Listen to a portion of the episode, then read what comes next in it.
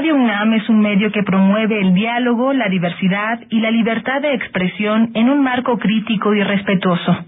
Los comentarios expresados a lo largo de su programación reflejan la opinión de quien los emite, mas no de la radiodifusora. Radio UNAM presenta Prisma RU. Una mirada universitaria sobre los acontecimientos actuales. RU. Relatamos al mundo.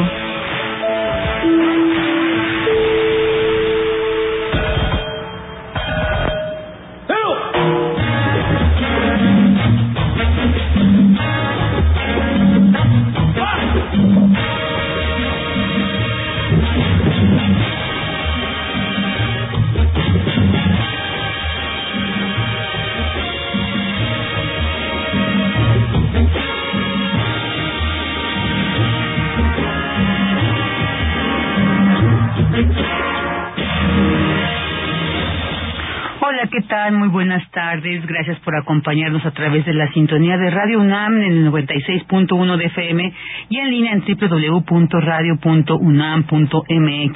Les saluda Virginia Sánchez y en nombre de Yanira Morán, titular de este espacio y de todo el equipo que hace posible esta transmisión, les damos la más cordial bienvenida. Y bueno, pues como escuchamos esta música de fondo tan representativa del programa Aquí nos tocó vivir, que condujo por muchos años, por décadas, la gran periodista, escritora y conductora Cristina Pacheco, pues ya nos enteramos de la lamentable noticia que ha fallecido este día a la edad de 82 años. Y bueno, pues ya hace unos días de entrada nos había conmocionado un poco su anuncio, el anuncio desde su propia voz que hizo en Canal 11, donde era este se transmitía este programa y ella pues señalaba que por cuestiones de salud se retiraba momentáneamente ella decía, esperábamos que así fuera, pero bueno, pues hoy nos enteramos hace unos momentos que falleció lamentablemente esta triste noticia de la muerte de una gran, gran periodista de nuestro país, una gran representante del, como decía, ¿no? que dio tanta voz a mucha gente que nunca se pensó que, fuera a tomarse en cuenta y Cristina Cristina nos hizo nos llevó a muchos rincones a muchas profesiones oficios a muchas situaciones y yo creo que esto es lo que caracterizó su gran trabajo. Así que descanse en paz Cristina Pacheco y bueno, pues hoy también tendremos información sobre la situación en Palestina, zona casi devastada por los bombardeos ordenados por el gobierno israelí. Y bueno, el primer ministro Netanyahu ha reiterado que seguirá con los ataques hasta ganar, mientras que el líder de Hamas, Ismail Haniyeh, llegó a Egipto para intentar negociar un alto el fuego en Gaza. Un balance sobre esta eh, lamentable situación en la plaza de Gaza, pues vamos a tener con el doctor Moisés Garduño, profesor de la Facultad de Ciencias Políticas y Sociales y profesor visitante del Colegio de México. También vamos a posteriormente hablar sobre un tema trascendental para nuestra salud física y mental, como es la microbiota intestinal y su relación con nuestras funciones cognitivas. Así es, está totalmente relacionado esta eh, cuestión de la microbiota. Bueno, ya nos va a dar más detalles porque vamos a tener una entrevista sobre el tema con el doctor Isaac González Santoyo, responsable del Laboratorio de Neuroecología Cognitiva en la Facultad de Psicología de la UNAM. Y en la segunda hora vamos a ampliar nuestra mirada más allá de nuestro entorno terrenal para hablar de los inminentes fenómenos astronómicos como el solsticio de invierno que inicia hoy y otros por venir. Al respecto platicaremos con uno de los grandes expertos en el tema como es el doctor José Franco. Y como todos los jueves, la sección de Cinemaedro con el maestro Carlos Narro y en Cultura RU vamos a platicar con el saxofonista Juan Pantoja y sus diversos proyectos, entre ellos el de Flying Dog, que están por presentar su disco. Así que les invitamos a que nos acompañen durante las próximas dos horas aquí en Prisma RU, donde relatamos al mundo.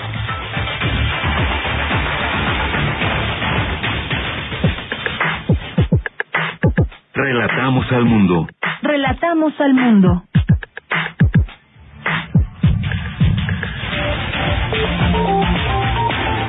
Una de la tarde con nueve minutos y vamos al resumen informativo. A la edad de 82 años fallece la periodista Cristina Romo Hernández, mejor conocida como Cristina Pacheco. Así lo dio a conocer su hija Laura Emilia Pacheco en su cuenta de Facebook. Cristina Pacheco es una de las mejores, bueno, fue una de las mejores periodistas del país, conocida por su programa Aquí nos tocó vivir en Canal 11, también por su colaboración dominical en el diario La Jornada, Mar de Historias, y múltiples trabajos que la consagraron en el medio del periodismo y la cultura. Ella fue de la Facultad de Filosofía y Letras de la Universidad Nacional Autónoma de México y trabajó para diversos medios de comunicación. Como parte del coloquio Desenterrando el pasado, Chalco y sus alrededores, especialista del Instituto Nacional de Antropología e Historia presentó los avances de su investigación.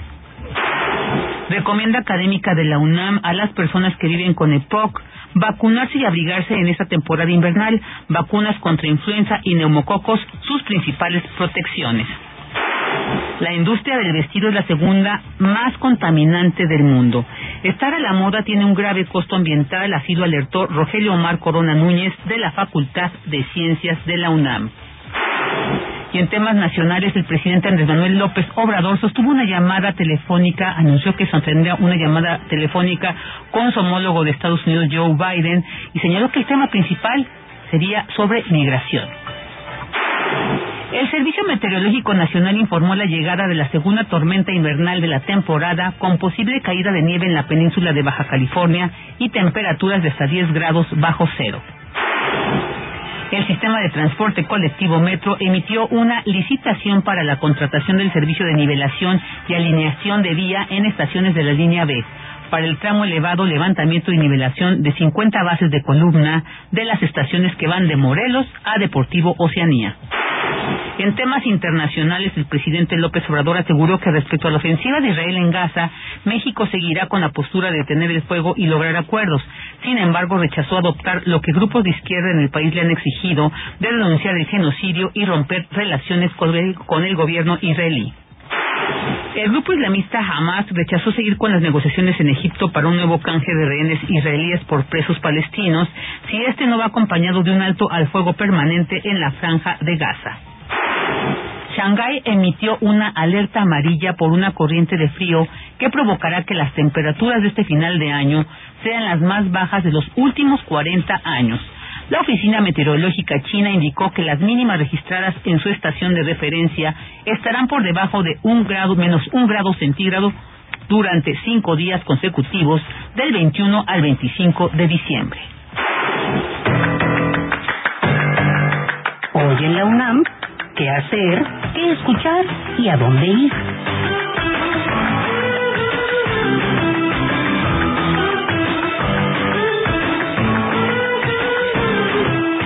Museo Universitario Arte Contemporáneo, el ECO, el Museo del Chopo, el Centro Cultural Universitario Tlatelolco y la Casa del Lago permanecen cerrados hasta el 10 de enero de 2024. El Universum y el Colegio de San Ildefonso se encuentran abiertos, excepto los días 24, 25 y 31 de diciembre de 2023, así como el 1 de enero de 2024.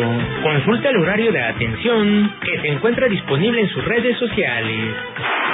El Colegio de San Ildefonso invita a las infancias al taller de cine para niñas y niños, taller práctico de cine documental, dirigido a menores de 7 a 12 años de edad. Dicho taller será impartido por Roxanne Florín durante el mes de febrero y marzo de 2024. Para mayores informes consulta las redes sociales del Colegio de San Ildefonso.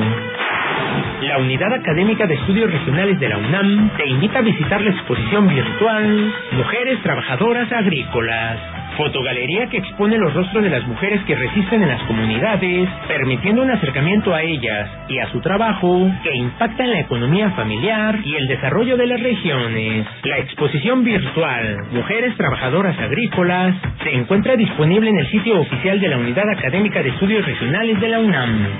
Para Prisma RU, Daniel Olivares Aranda.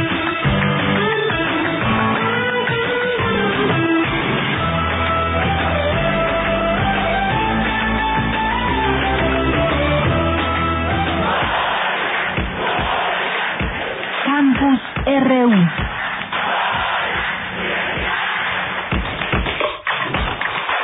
Una de la tarde con 14 minutos y a continuación vamos a escuchar una semblanza que mi compañera Dulce García nos ha preparado sobre Cristina Pacheco. Escuchemos. No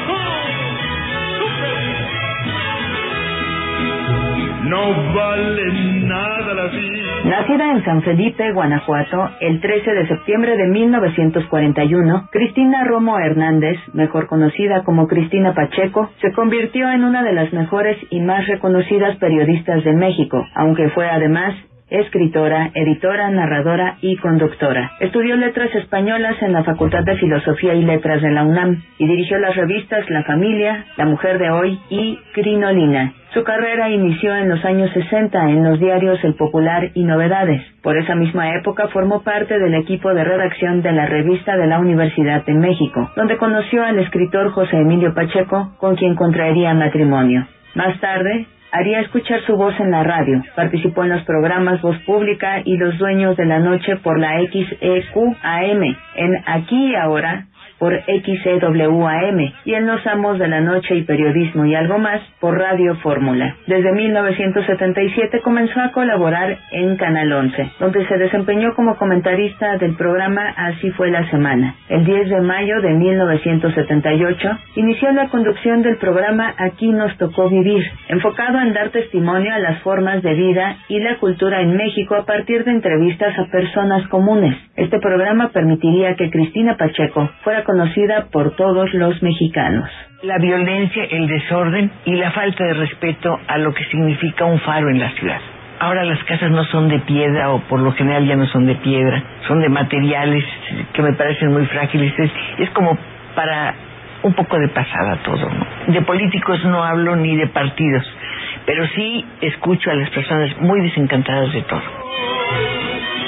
Entre sus reconocimientos recibió el Premio Nacional de Periodismo 1985 por entrevista, en 1986 por Mejor Programa de Servicio a la Comunidad y en 1987 por Crónica. Enseguida me levanto y hago el café, recojo los primeros periódicos que llegan, después hago los trámites de reviso mil cosas, veo mis flores, eso me importa mucho también, reviso los floreros, salgo al banco, al mercado como todo mundo, empiezo a trabajar desde muy temprano.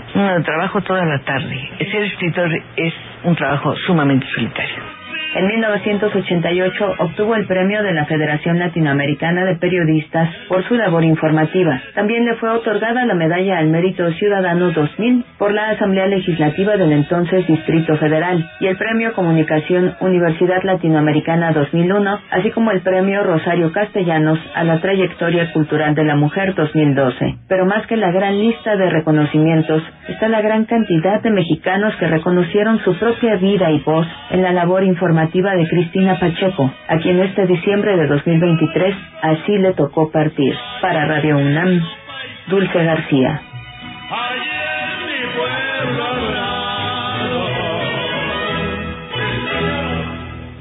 Muchas gracias, Dulce, por esta linda y gran semblanza que has hecho de Cristina Pacheco y como bien dice, así le tocó partir. Yo creo que parte con toda la admiración, con todo el reconocimiento, con todo también la tristeza que genera la, pérdida física de una mujer de estas dimensiones, pero bueno, pues deja un gran legado en el periodismo y la cultura de nuestro país. Vamos a continuar con esta nota especialista del Instituto Nacional de Antropología e Historia. Presentan los avances del proyecto Chalco y sus alrededores. La información con mi compañera Cristina Godínez. Adelante, Cris. Buenas tardes, Vicky. Un saludo para ti y para el auditorio de Prisma RU. En el Estado de México, debido a la obra de construcción del teleférico elevado, el 28 de marzo de 2022 se realizó una inspección del Instituto Nacional de Antropología e Historia para evaluar el impacto de la obra y detectar si hubo algún tipo de daño hacia los elementos arqueológicos de la zona. En este sentido, el investigador de Lina, Hervé Monterrosa de Ruels, habló de los trabajos de arqueología de salvamento. En origen, el proyecto de, salvamento arqueológico eh, surge a, raíz de una denuncia anónima por las obras que se estaban realizando pasando la caseta de cobro de 199 de, de Iztapaluca, en el que estaban haciendo una gran remoción de, material, de, sobre todo tierra y mucho camión, ¿no? Entonces, sin aviso al INA. Bajo esta dinámica, eh, la importancia este, de, estos trabajos es que se sitúan precisamente en un área en la que se concentra una gran cantidad de materiales arqueológicos, El también arqueólogo trató sobre lo que encontraron durante los trabajos de evaluación. El impacto fue desde de entre 2 a 260 metros de profundidad y en un primer momento en este nivel de superficie no se, nunca se halló material arqueológico.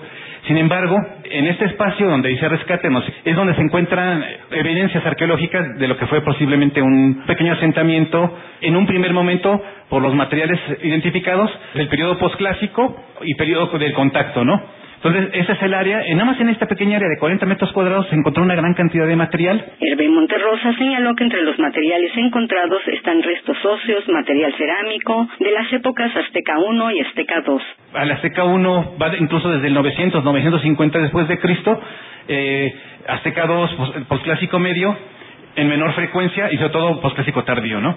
Y por supuesto, a raíz de esta, de toda esta, de todos estos elementos, se determina que en efecto se tiene que realizar un rescate y por supuesto se tiene que elaborar la cédula de investigación arqueológica a través de la cual se notifica al Consejo de Arqueología la necesidad de realizar un rescate. Como tal, el rescate, pues es un, son intervenciones de, urgentes, por lo tanto no requieren de un proyecto de, investigación formal como un salvamento, un proyecto de continuidad. Vicky, mi reporte. Buenas tardes. Buenas tardes, Cris. Muchas gracias. Prisma RU. Relatamos al mundo. La tarde con 21 minutos y bueno, vamos a dar entrada a, la, a esta entrevista con el doctor Moisés Garduño, profesor de la Facultad de Ciencias Políticas y Sociales y profesor visitante del Colegio de México para hablar pues sobre la situación en Palestina que desde el 7 de octubre de este año pues se comenzó a lo que muchos visitantes, mucha gente de ahí ha denominado como un infierno en la franja de Gaza, hacer un balance desde entonces hasta el día de hoy, qué es lo que está pasando para entender un poco mejor y bueno, pues sobre el tema vamos a hablar con el doctor Moisés Garduño, a quien le doy la más cordial bienvenida y le agradezco el que haya aceptado esta entrevista. Doctor Garduño, muy buenas tardes, bienvenido a Prisma RU. Buenas tardes, Virginia. Muchas gracias por, por invitarme. Estoy a sus órdenes. Muchas gracias. Pues sabemos que además usted es experto en los estudios y análisis sobre esta zona. ¿Qué nos puede decir sobre esto que se está viviendo hoy? Pareciera que, bueno, estas, estas declaraciones del primer ministro de Israel, Benjamín Netanyahu, que dice, reitera, el bombardeo no terminará hasta que se logre erradicar a Hamas. y sin embargo, vemos ya más de 20 mil personas que han fallecido, niñas, niños, mujeres, en una, una ciudad devastada. Sin embargo, esto no para. ¿Cómo, ¿Qué nos puede decir como para entender, si bien no justificar, pero sí entender lo que está pasando en el Oriente? Bueno, eh, lo que podemos decir es que la respuesta de Israel a este ataque de Hamas ha sido totalmente desproporcionada. Eh, antes de Hamas ya había una ocupación militar también, jamás más en 1987, a causa de una de una revolución popular, de una intifada, y el caso de Israel pues viene manifestándose desde 1948 con una serie de expulsiones masivas de población, es un castigo colectivo que pues ya existía antes de jamás. Eh, lo que ahora tenemos es un recrudecimiento de la violencia, eh, nuevos actores, eh, nuevas estrategias por parte de actores extrarregionales. Y lo que hemos tenido hasta estos precisos momentos después del 7 de octubre, pues es un, acto totalmente desproporcionado del uso de la violencia por parte del Estado de Israel, violando no solamente derechos humanos, sino también cualquier otro tipo de, derecho humanitario, los principios de proporcionalidad, los principios de distinción, que son clave en el derecho internacional y que pueden llevar a líderes israelíes a ser castigados o al menos investigados por crímenes de lesa humanidad, crímenes de guerra. El caso de Netanyahu y de algunos de sus colaboradores que incluso han llegado a incitar a la gente a enviar incluso bomba una bomba atómica, ¿verdad? Eso ha sido el grado de que han llegado algunos funcionarios israelíes, ¿no? Entonces, tenemos una, una situación de una crisis humanitaria terrible actos de genocidio, tenemos eh, diferentes eh, pues formas de castigo colectivo y una comunidad internacional paralizada eh, con un Consejo de Seguridad que no ha podido llamar al cese el fuego en prácticamente más de 70 días, eh, un orden mundial que ve pues cómo Naciones Unidas y su secretario general, a pesar de que han contextualizado todo esto, pues no han podido eh, llegar a ningún tipo de solución para parar esto, ni siquiera para poner canales humanitarios. Es un conflicto, pues sí, ya histórico, pero también hemos visto que mm, uno de los principales problemas lo dice Amnistía Internacional, lo Human Rights Watch, lo dice Dead Felling y muchísimos otros organismos internacionales. El problema es la ocupación militar israelí y el problema ha sido la falta de voluntad política para ir a una solución política más que militar, ¿no? Eso es básicamente lo que podemos decir en un contexto general y por lo que se puede explicar a grandes rasgos el número de muertes que bien menciona Virginia, eh, la paralización de la comunidad internacional y ahora cada vez más la preocupación por parte de pues organismos dedicados a los derechos humanos de que en pleno siglo XXI estemos viendo este tipo de cosas y la propia comunidad no puede hacer nada. Claro, claro. Sí, y, y, y bueno, ya usted dice un importante como una visión general. Eh, todo este esta situación que se da a partir también de este ataque de Hamas en Israel, que también dejó muchas, bueno, más de mil personas muertas, que no se justifica. Sin embargo, doctor, sí quisiera preguntarle, o sea, se habla de la radicalidad de estos grupos, sin embargo, cuando estamos viendo las condiciones de vida en las que están ahorita sufriendo, viviendo tantos niños, tantos jóvenes, eh, mujeres en esta región, pareciera que no es que se justifique, pero se entendería. Entonces eh, eh, el, el que se llegue a un extremo tan radical de querer transformar las cosas cuando sientes que pierdes a tu familia, a tus hermanos, eh, que ves devastado todo tu exterior, entonces pareciera que también se, se convertirá como en un círculo, ¿no? De que, que, que, qué tipo de humanidad se está apelando, por ejemplo, de la población palestina que está viviendo esta situación. Sí me gustaría que, que tener su opinión respecto a esta eh, justificación que de repente se hace de la invasión por el ataque de Hamas, pero me gustaría conocer su, su punto de vista. El, el ataque de Hamas es, es, es cuestionable y es criticable porque ha hecho este ataque de civil. Y eso es algo, pues sí, que se puede reprobar ante un propio derecho internacional y Estado. Eh, sin embargo, lo que hay que llamar la atención es que el pueblo palestino también, de acuerdo con el derecho internacional, tiene el derecho a la autodeterminación. Y a lo largo de la historia, el uso de la violencia también ha sido uno de los principales repertorios que muchos movimientos de liberación han utilizado para alcanzarla. El movimiento de Argelia, la liberación de, pueblos africanos en los años 60. Y es decir, hay una cosa que es la violencia legítima. No es la que está usando en este momento jamás por la cuestión del RM, pero sí una cuestión sumamente eh, utilizada eh, por otros movimientos a lo largo de la historia. Entonces, pues sí hemos tenido este en algún momento ese tipo de cosas y Permítame un momento. Claro que sí, claro que sí. Estamos platicando con el doctor Moisés Garduño sobre esta situación en Palestina. Este, se cortó la, ahorita le volvemos a contactar porque es pues muy importante ahorita vamos a, también tratar de abordar este tema de la negociación de los rehenes no también que ha sido como un un botín ahí de intercambio y pues bueno también lamentable porque son finalmente civiles muchas veces los que quedan acá como en calidad de rehenes no ya se dio la la eh, ya se soltaron algunos, pero bueno, todavía ahí está esta negociación. Y es muy fuerte esto de lo que dice pues e, el, el líder de Hamas de no vamos a, a, a liberar rehenes hasta que no se diga un cese el fuego permanente mientras que Netanyahu dice no, pues solamente puede ser temporal esta cuestión, esta, digamos, estos extremos que realmente pues no permiten vislumbrar una salida a esta situación en Palestina y que realmente al ver las imágenes que circulan de medios que podemos eh, que tienen acceso al lugar o incluso quienes desde allá logran compartir esto, pues sí es una situación inadmisible, como sean crímenes de lesa humanidad, el ver cómo quedan las niñas y niños. Ya, eh, ya pudimos retomar la llamada con el doctor. Continuamos con usted. Sí, Virginia, una, una disculpa no, todo por el inconveniente. Eh, comentábamos del, de la, del uso legítimo de la violencia, que pues es un debate que hemos visto en el marco del derecho internacional también, en los movimientos de liberación nacional, eh, de acuerdo con resoluciones eh, de Naciones Unidas, sobre todo la de la autodeterminación de los pueblos, hemos podido observar que el uso legítimo de la violencia pues ha sido parte de la propia de, de alcanzar la soberanía por parte de varios pueblos a lo largo de la historia.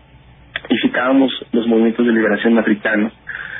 Eh, si, se podría citar por ejemplo también lo que hizo Vietnam en el marco de la Guerra Fría eh, se podría también eh, incluso ver los movimientos de independencia latinoamericanos. México alcanzó su independencia no solamente con repertorios pacíficos, ¿no?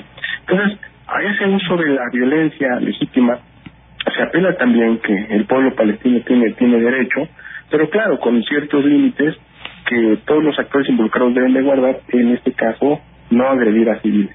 Eso es algo de, lo que hemos estado criticando, eh, que ha pasado dentro de Hamas, que es ahora lo que estamos criticando eh, de lo que está haciendo el ejército israelí en la franja de Gaza, ¿no? A grandes rasgos, eso es parte del debate que se, que se está planteando, porque se critica mucho eh, que, que los palestinos puedan utilizar las armas para, para alcanzar su independencia, independientemente si están en Gaza o en Cisjordania, o si son movimientos islamistas, que para algunos países son considerados como terroristas. Pero a pesar de que jamás ha tenido muchas críticas como las que acabamos de mencionar, mucha gente ha considerado a Hamas como el único movimiento de resistencia que realmente ha podido sacudir al ejército israelí durante estos eh, meses a tal grado de poner la cuestión palestina en el centro de la conversación y del espacio público internacional, algo que ya no ya no había pasado en, meses, en meses, en muchos meses. Entonces, es un debate abierto que, que podríamos seguir eh, profundizando cada vez más, pero es precisamente por esta condición que tenemos este intercambio de fuego y esta baja tan enorme y tan desagradable y repugnable de civiles, mujeres y niños.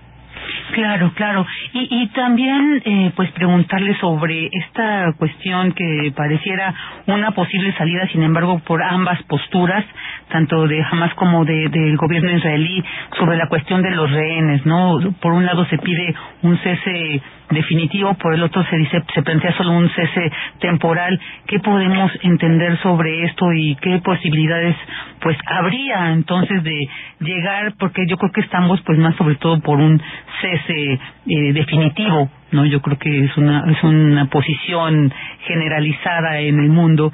Sin embargo pues con esta posición de de, de Israel del gobierno de Israel pareciera que pues no hay, un oído sordo al respecto porque está de por medio esta cuestión de los rehenes. ¿Qué nos puede decir al respecto? Bueno, lo primero que hay que hacer en estos momentos es ir por pausas, es ir por etapas y buscar primero un cese al fuego eh, definitivo que lleve también a una serie de establecimientos de corredores humanitarios, que eso es urgente y ha sido urgente desde el principio porque no es la primera vez que se ataca la franja de Gaza, sobre todo si hablamos desde 2008, 2012, 14, 17 y ahora esta nueva incursión a raíz del ataque de Hamas, pero no es la primera vez. Ahora, ¿por qué eso es, es urgente? Porque los hospitales que han sido blanco de ataques del ejército israelí, pues están devastados y no hay acceso suficiente de alimentos y de agua potable.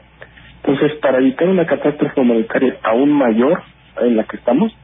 eso es necesario y es lamentable, lo voy a decir con todas sus letras, es lamentable que Estados Unidos haya vetado no una, sino ya dos resoluciones que llamen a este objetivo del cese al fuego. La última vez, el representante de Estados Unidos cuando levantó la mano, le tembló la mano para eh, eh vetar la resolución que llamaba al cese del fuego y al cese del sufrimiento de mucha gente. Es decir, todavía hoy estamos debatiendo una tercera resolución que pueda llegar a ese objetivo y es lo que se está debatiendo en estos momentos. Posteriormente, después del cese al fuego que se pudiera conseguir en algún momento con la voluntad política necesaria, lo que se tiene que hacer es una conferencia internacional en la cual puedan desempeñar todos los actores políticos involucrados, incluyendo Hamas no se va a poder resolver este conflicto sin jamás. Y eso lo aprendió Estados Unidos cuando se fue de Afganistán, cuando decía que los talibanes eran terroristas, que eran los peores enemigos de la paz internacional, que eran los enemigos del pueblo afgano, y después de 20 años de ocupación militar, Estados Unidos terminó saliéndose de una manera, además, muy atropellada de Afganistán, y lo hizo negociando con los talibanes, con los herederos del Mullah Omar, en, en Doha, en Qatar, que actualmente es el país que tiene la eh, condición para llevar a cabo este tipo de pláticas, sobre todo eh, con la experiencia que he tenido con las pláticas con Afganistán y Estados Unidos. Entonces, eh, no es una cuestión de, de imposibilidad, eh, jamás no se puede erradicar, como dice Israel, es una ideología, es un movimiento que tiene brazos políticos, sociales, económicos, culturales y por supuesto militares, que son los que estamos viendo en los medios de comunicación, pero va mucho más allá de lo que las brigadas al han estado presentando en, el combate con, con Israel. Y después de buscar esta eh, combinación de elementos, eh, pues es necesario ver que el pueblo palestino tenga el derecho de decidir qué es lo que quiere, un Estado soberano, una confederación, un Estado binacional, siempre y cuando no se politice todo esto en, en, Israel, porque en esos momentos hay que recordar que Netanyahu necesita esta guerra para mantenerse vivo políticamente en Israel. Eh, tiene un gran problema de que no ha podido llevar a los rehenes que secuestró jamás por sí solo, por sí mismo. Han necesitado negociar con Hamas para llevar algunos rehenes a sus familias y en estos momentos no puede completar objetivos estratégicos por sí solo, ni siquiera con la ayuda de los Estados Unidos, porque se dice, claro, jamás está apoyado por Irán, de buena manera lo han apoyado ahorita los Houthis o Hezbollah, pero pues Israel lo apoya Estados Unidos y eso ha sido claro desde un principio. Entonces, mientras más despoliticemos esta cuestión con intereses propios de actores, podremos ir dilucidando alguna luz de paz, de justicia en, los, en los años próximos, pero si no, eh, vamos a ir más profundo y, más grave de lo que tenemos ahorita de Claro, sí, qué, qué importante y nos ayuda a entender pues cuál sería el proceso que pues por lo que escuchamos no es tan sencillo, no es tan es complicado sobre todo por esta posición y sí como bien lo hemos visto por este apoyo eh, sobre todo del presidente, ¿no? Porque creo que también ha generado un es mucha conflicto al interior del Congreso en Estados Unidos. Sí, en Estados Unidos también esto ha eh, salpicado al presidente Biden, que desde un principio apoyó de una manera incondicional a Israel. Es comprensible porque no no no lo comparte mucha gente, yo no lo comparto, sin embargo se comprende porque hay este apoyo a Israel. Eh, Israel desempeña un papel muy importante en, la economía estadounidense, en, sus influencias políticas, eh, geoestratégicas, en el sector de la seguridad, hay un lobby muy importante en Estados Unidos que es el famoso IPAC, por el cual todos los candidatos a la presidencia en Estados Unidos tienen que pasar para tratar de ganar su, su voto, su punto de vista bueno, para ir a las elecciones. Es decir, hay una influencia muy grande. Y también hay una fuerte dependencia estratégica de Israel, de los Estados Unidos, sobre todo en cuestiones armamentistas, porque Israel es el modelo que tiene Estados Unidos para el Medio Oriente. Si uno voltea a ver Tel Aviv, si uno voltea a ver estas, estos modelos económicos y políticos y voltea a ver al Medio Oriente, pues ese es el, el tipo de Medio Oriente que le gustaría ver a Estados Unidos en un futuro. Eh, sin embargo, bueno, ahora en estos momentos con tanta brutalidad y con tanta este eh, violencia que hay dentro de la franja de Gaza, pues Estados Unidos está perdiendo muchísima reputación porque ya es insostenible este tipo de apoyo incondicional a, a Netanyahu y a Israel. Pues una de las cosas que se están barajando en estos momentos en el Congreso estadounidense, en la política interna israelí, esa es la renuncia de Netanyahu eh, para, para empezar a resolver esta crisis, eh, sobre todo porque a Biden ya le está restando votos, le está restando reputación y hay una fuerte amenaza de que el voto musulmán el voto árabe, eh, el voto eh, progresista en Estados Unidos también empieza a castigar a Biden en las próximas elecciones. Y esto pues ya no es un interés, ¿no? Además Biden ha, no ha cosechado ningún éxito estratégico en Medio Oriente desde que empezó su presidencia. ¿Se dan cuenta? Él eh, prometió un acuerdo nuclear con Irán, no lo cumplió. Eh, vimos cómo sacó a las tropas de Afganistán cuando apenas entraba al gobierno de manera sumamente vergonzosa, con lo cual, pues bueno, ahí también empezó con el pie izquierdo Biden en la región. También prometió eh, una nueva democratización en la región, pensó que todo estaba en calma, y cuando dijo esas palabras se viene todo el problema con eh, Palestina. E incluso también se puede venir algo en el norte del, de Israel, sur del Líbano, con respecto a el, la incursión de Hezbollah. Entonces, Estados Unidos no, no ha podido eh, cumplir las promesas que, que prometió desde un principio y entonces si Israel prometió pues eh, terminar con Hamas y Estados Unidos lo apoya y ya llevamos pues ya prácticamente más de 76 días sin que Israel haya cumplido un solo objetivo estratégico, sin que nos haya mostrado una sola persona de la estructura política de Hamas, pues es obvio que hay un fracaso estratégico de Israel y que Estados Unidos no se puede dar el lujo de apoyar este otro fracaso porque entonces ya va a tener problemas en su seguridad, en su política interna y en su en su política de seguridad en Medio Oriente y su política exterior en Medio Oriente. Entonces, eh, me parece que puede haber ya algún cambio eh, de, por parte de la administración Biden, no por dejar de apoyar a Israel, sino porque ya le está afectando mucho al interior de, de la política interna norteamericana. Claro, híjole, pues es un es una situación tan compleja, tan difícil, tan dura que se desprenden muchos eh, muchas vertientes, muchos temas a reflexionar, pues, pero bueno, por cuestiones de tiempo, pero esperamos que próximamente podamos retomar estas conversaciones con usted, doctor, porque pues es muy importante seguir de cerca qué está pasando con esta situación en la franja de Gaza. Mientras tanto, pues le agradecemos mucho que haya estado con nosotros aquí en Prisma RU, le enviamos un fuerte abrazo, los mejores deseos para estas fiestas para el año que viene y esperamos escucharle muy pronto con su análisis. Por supuesto, Virginia, saludos a usted, a su audiencia y felices fiestas en este diciembre. Fuerte abrazo. Igualmente. Hasta pronto. El doctor. Tu opinión es muy importante. Escríbenos al correo electrónico prisma.radiounam@gmail.com.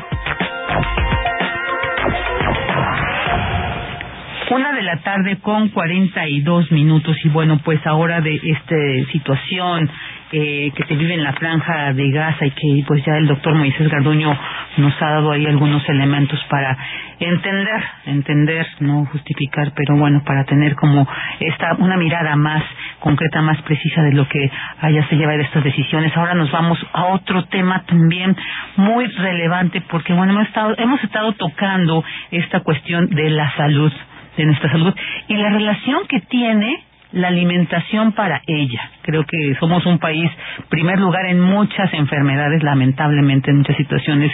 Eh, entonces yo creo que es hora, es momento de que reflexionemos y sobre todo pues grandes investigaciones que se hacen en la UNAM.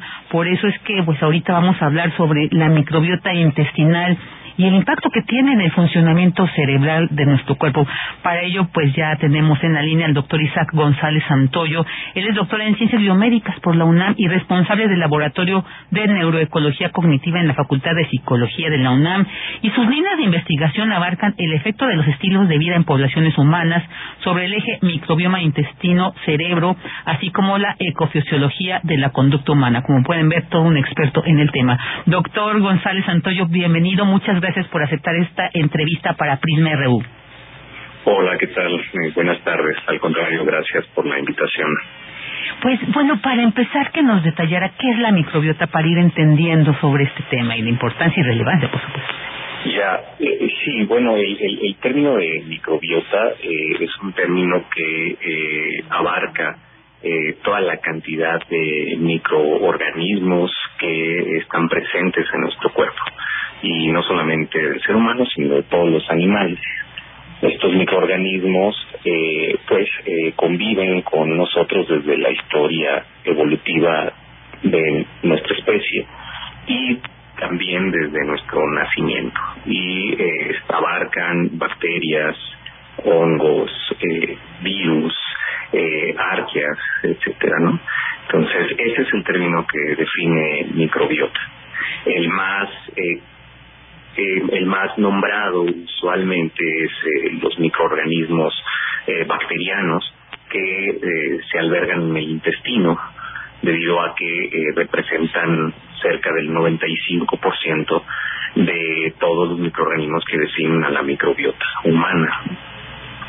Muy bien, muy bien. Ok, esto es muy interesante porque pues sí, escuchamos de repente este término, pero no entendemos la, trascendencia que tiene para, para nuestro sistema, para nuestro organismo, y sobre todo este tema tan interesante que usted y un gran equipo de investigadores de la UNAM que han eh, estudiado, han profundizado en esta relación que tiene con nuestras funciones cognitivas, con nuestro sistema nervioso. Cuéntenos al respecto, doctor. Sí, este es un, tema relativamente nuevo que se ha desarrollado en los últimos eh, 15 años y ha tenido eh, muchísima atención por la comunidad científica, tanto a nivel de ciencia básica, porque pues eh, se descubre ahora o se describe ahora que la microbiota intestinal es otro de los grandes sistemas que eh, tiene el cuerpo humano pero también a nivel de eh, ciencia aplicada porque eh, pues bueno la microbiota intestinal es una de los principales reguladores del desarrollo de muchos sistemas en el organismo y el más estudiado recientemente es el sistema nervioso central. Es decir eh, tiene la capacidad de modular eh, los estados de salud, enfermedad y funcionamiento del sistema nervioso a través de diferentes señales y vías de comunicación que se dan desde principalmente o las más estudiadas han sido desde las bacterias, con eh, pues elementos del sistema nervioso autónomo, el sistema nervioso autónomo eh, simpático, parasimpático, eh, de manera indirecta también con la eh, comunicación que tiene el sistema inmune con estas vías neuronales, etcétera. Entonces, pues la microbiota intestinal tiene la capacidad de modular la función de ciertas células que a su vez tienen comunicación con el sistema nervioso central Células, por ejemplo, las más abundantes son las enteroendocrinas, que son las que cubren la lumen del intestino y son la primera línea de comunicación. También tienen la capacidad de producir sus propios eh, neurotransmisores, como por ejemplo serotonina o los precursores de ellos, como el triptofano, eh, dopamina, GABA.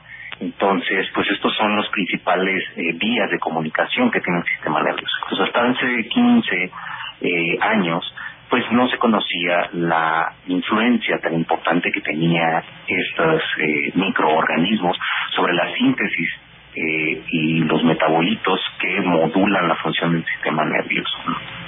Doctor, sí, sí, sí, no, muy, muy importante esto y sobre todo también, pues, e, esto que ustedes han, perdón si lo interrumpí, pensé que ya se había terminado, pero seguramente tiene mucho que decirnos. Eh, también nos mencionaba, por ejemplo, las enfermedades, ¿no? Que están relacionadas con la alteración de la microbiota. Sí, se ha eh, caracterizado recientemente que estas eh, vías de comunicación de la microbiota con el sistema nervioso, cuando eh, no se da de, de ciertos elementos que son producidos por la microbiota, cuando se da una síntesis exacerbada de, metabolitos o la carencia o la deficiencia de, los mismos, pues tiene un patrón muy importante con la aparición de enfermedades crónicas degenerativas asociadas al sistema nervioso eh, central. Eh, pues como eh, por ejemplo eh, Alzheimer eh, es uno de los eh, elementos más estudiados de la influencia de la presencia o ausencia de estos metabolitos producidos principalmente por las bacterias intestinales. También la neuroinflamación, ¿no? Eh, que se genera a través de la síntesis de unos metabolitos exclusivos llamados ácidos grasos de cadena corta eh, sobre eh, las, eh, los componentes del sistema inmune del sistema nervioso central llamados microguías eh, pues hay un proceso de neuroinflamación y todas las inflamaciones son la base eh, o todos los procesos inflamatorios son la base de la, eh, las enfermedades crónicas degenerativas, ¿no? En cualquier sistema. Muy bien, y la alimentación entonces para entender cómo está relacionada un poco más, eh, para entender más, de, eh, digamos, en un lenguaje sencillo para nosotros nosotros que no estamos tan adentrados desde de una manera términos científicos, pero que por supuesto estos temas tienen que ver con nuestro ser. Que nos diga, por ejemplo, esto de la alimentación. Claro, no, pues la, la alimentación es, es la base, ¿no? Es, no es la base para eh, establecer cierto ecosistema en el microbiota intestinal, ¿no? La microbiota intestinal. Entonces, eh, nosotros somos un mundo para estos microorganismos y las acciones o las decisiones que nosotros tenemos pues van a influir sobre qué comunidades bacterianas eh, eh, se albergan, qué comunidades bacterianas desaparecen, etcétera, ¿no? Y esto a su vez pues va a tener esta comunicación bidireccional y va a tener un efecto eh, sobre el funcionamiento de su hospedero, ¿no? Eh, en este caso, hablando del sistema nervioso central, pues estos ácidos grasos que les comento de cadena corta, pues son producto metabólico exclusivo de las bacterias y se obtienen a partir de dietas eh, con base en fibras dietéticas, ¿no? Entonces, eh, son producto de polisacáridos complejos que son degradados por parte de las bacterias. Entonces, para las bacterias, eh, la fibra es un elemento fundamental para la mayoría de las bacterias que se encuentran en nuestra microbiota intestinal, ¿no? Que forman parte de nuestro intestino, del funcionamiento del intestino. Entonces, estos ácidos grasos de cadena corta, por ejemplo, no se pueden sintetizar si no tienen las bacterias, pues, este elemento de fibras dietéticas y son fundamentales, es como una manera de cambio estos ácidos grasos para el funcionamiento del sistema inmune, para el funcionamiento del sistema nervioso, para el funcionamiento del sistema endocrino, etcétera, ¿no? Atraviesan barrera encefálica, activan células enteroendócrinas que tienen algo en el intestino que a su vez se comunican con pues el sistema nervioso. Entonces, pues la alimentación es fundamental para conocer qué tipos y qué actividad o qué funcionamiento va a tener nuestra microbiota intestinal, ¿no? Claro, claro. Doctor, también en algunos estudios donde usted eh, ha participado, precisamente hablando de la alimentación, se ha señalado cómo a partir de este Tratado de Libre Comercio se alteró toda nuestra dieta, ¿no? Y que incluso también hay, ahí se, está, ha, se ha documentado cómo, pues ya gran parte de las y los mexicanos incorporamos de manera errónea muchos alimentos procesados. Entonces, nos dijera un poco justo cuál es la afectación de, de estos de este tipo de alimentos para alterar nuestra microbiota y pues por ende todos los sistemas con los que se relaciona. Claro, claro. Eh, eh, pues eh, ahorita que estás mencionando eh, la implicación que tiene, por ejemplo, un grupo de bacterias hasta en los contextos de la comercialización de productos alimenticios como el Tratado de Libre Comercio, pues están vinculados, ¿no? Entonces no podemos separar estas políticas públicas que se han implementado recientemente para abaratar los costos en los alimentos con la dinámica ecosistémica de nuestra microbioma intestinal y a su vez en las repercusiones que puede tener en los estados de salud y enfermedad de las poblaciones.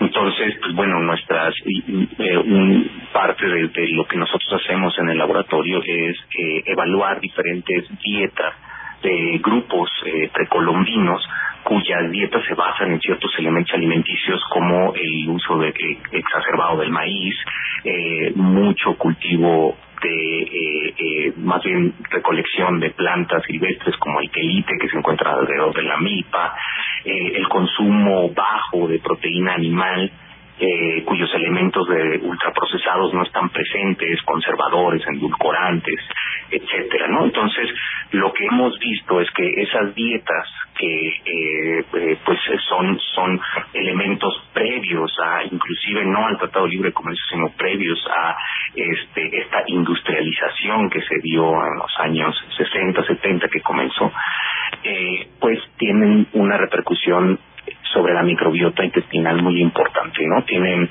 estos grupos eh, indígenas que nosotros hemos explorado, tienen una mayor eh, riqueza y abundancia de los microorganismos bacterianos. Inclusive tienen presencia de ciertos grupos bacterianos que se consideran extintos en poblaciones eh, con eh, estilos de vida industrializados. Entonces, si estos elementos metabólicos que forman parte de la microbiota intestinal bajo estos regímenes o, dietas eh, precolombinas están extintos, pues esto podría tener repercusiones sobre el estado funcional o el funcionamiento del sistema nervioso y del sistema en general del, del, del organismo, ¿no? Al no tener el organismo estos metabolitos que son fundamentales para su funcionamiento y que el mismo organismo no puede producir por su por, por, por sus genes, ¿no? De forma autónoma, sino requiere de los genes de la microbiota para proteger estos elementos, ¿no? Entonces, pues bueno, la incorporación de estos eh, alimentos ultraprocesados son presiones de selección sobre nuestros microorganismos, favoreciendo a ciertos grupos cuyos metabolitos pueden tener efectos negativos sobre el funcionamiento, como por ejemplo activando procesos inflamatorios, etcétera, o efectos eh, y eliminando algunos otros microorganismos que tienen efectos o que podrían tener efectos positivos eh, en estas vías de señalización con el sistema del hospedero, ¿no? Eh, y se ha caracterizado, por ejemplo, en poblaciones industrializadas, eh, como Estados Unidos, eh, Canadá, eh, Inglaterra, etcétera, que la microbiota del individuo adulto y del niño inclusive eh, es menos diversa, menos rica, ¿no? Eh, y en poblaciones donde eh, se, eh, se limita más el consumo de estos alimentos ultraprocesados, pues su abundancia, su riqueza es, es mayor y pues para medir la salud de un ecosistema, de plantas, de un bosque, etcétera, pues un indicador, un bioindicador de, de la salud de, de estos eh, ecosistemas, pues es la diversidad, ¿no? Entre mayor diversidad haya, usualmente son ecosistemas que pueden resistir a perturbaciones o que pueden favorecerse de esas perturbaciones y mejorar. Entonces esa analogía pues es muy parecida a lo que nosotros tenemos en nuestra microbiota intestinal. Entonces abarca todos estos niveles eh, eh, eh, de análisis, ¿no? Eh, una bacteria. Claro, qué, qué importante, qué trascendente. Doctor, pues ya para ir cerrando esta importante y valiosa intervención, preguntarle cómo conocer el estado de nuestra microbiota, digamos, pues para prevenir cualquier afectación o incluso atender ya si existe alguna, cuál sería como el, la, la estrategia, el mecanismo que podríamos eh, llevar a cabo. Claro, bueno, pues eh, justo este conocimiento en ciencia básica sobre la microbiota intestinal está creciendo mucho recientemente, pero hay muchas preguntas todavía que eh, no se han logrado contestar y que una de ellas es eso, ¿no? Saber si tenemos una microbiota sana o no y cómo podemos mejorarla. Eh, y es una de las estrategias en política de salud pública que seguramente eh, habla, nos hablará muchísimo eh, en los próximos en los próximos años. Eh, una de las eh, formas que se ha observado en modelos de ratones, etcétera, es que una mayor diversificación de la microbiota intestinal usualmente está favorecida a estados de salud eh, en los individuos, ¿no? Entonces, como tú diversificas la microbiota intestinal, pues hablando de alimentación, diversificando la eh, cantidad y el tipo de alimentos que se consuman, ¿no? Estas eh, dietas que eh, se basan solamente, por ejemplo, en proteína animal, pues pueden tener repercusiones negativas sobre la microbiota que no se alimenta de la proteína animal, sino que se alimenta más de las fibras dietéticas, ¿no? Entonces eso disminuiría su diversidad y podría tener repercusiones en, en el estado de salud. Todo eso apenas está explorado. El uso de probióticos naturales, eh, las culturas precolombinas mexicanas han tenido un amplio conocimiento del uso de probióticos naturales también.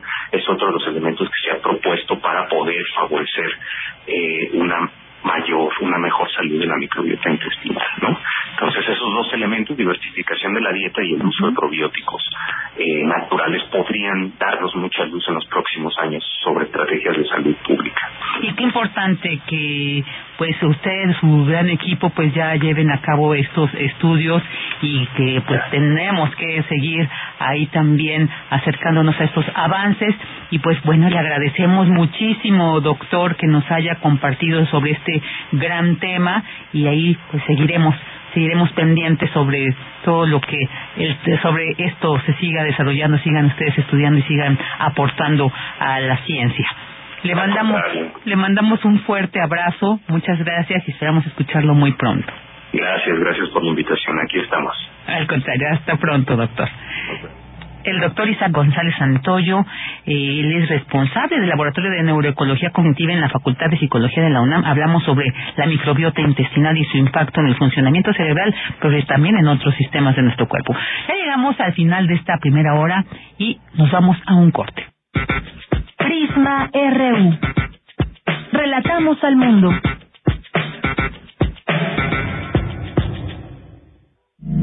Cultivemos arte escrito y el ejercicio de la imaginación al lado de María Ángeles Comezaña en Al compás de la letra.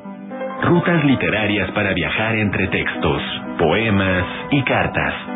Todos los jueves a las 18 horas por el 96.1 de FM. Radio UNAM. Experiencia sonora.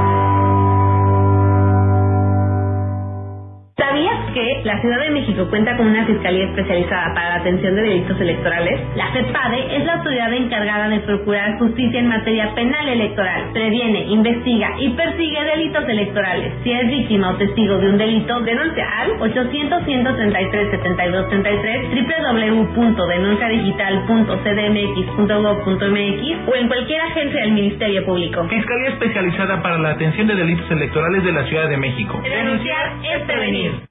Únete al equipo que capacitará a quienes contarán nuestros votos.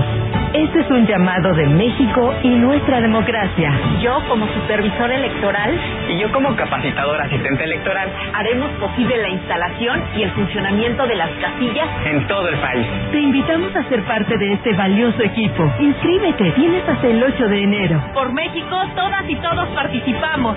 En, estas elecciones, con mi INE, participo. INE. Vamos a tomar las ondas con la misma energía con que tomamos las calles. Vamos a desmontar los armarios. Vamos a deconstruir el patriarcado. Y sí, lo vamos a tumbar.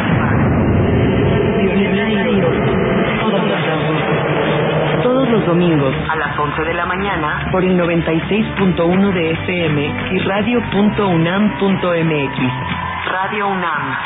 Experiencia sonora. Habla Alejandro Moreno, presidente nacional del PRI. Cuando los gobiernos del PRI creamos los libros de texto gratuito, no pensamos en el partido, pensamos en tus hijos. Cuando creamos los programas sociales, no pensamos en el partido, pensamos en tu familia. Cuando apoyamos con créditos a campesinos y a pequeños empresarios, pensamos en que tu familia crezca y le vaya bien. No somos perfectos, pero los priistas damos resultados y sabemos gobernar.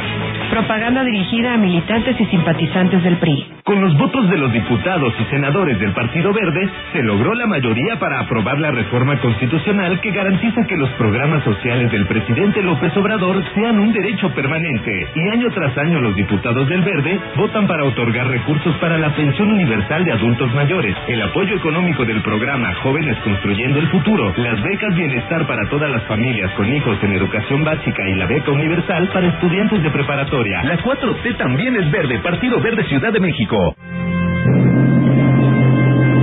¿Por qué escuchar a la sección de violines? ¿Por qué atender a los alientos de metal? ¿Por qué escuchar una orquesta?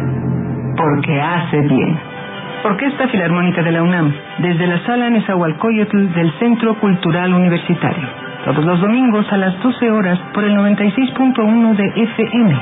La dosis recomendada para mejorar el alma. Radio UNAM, experiencia sonora.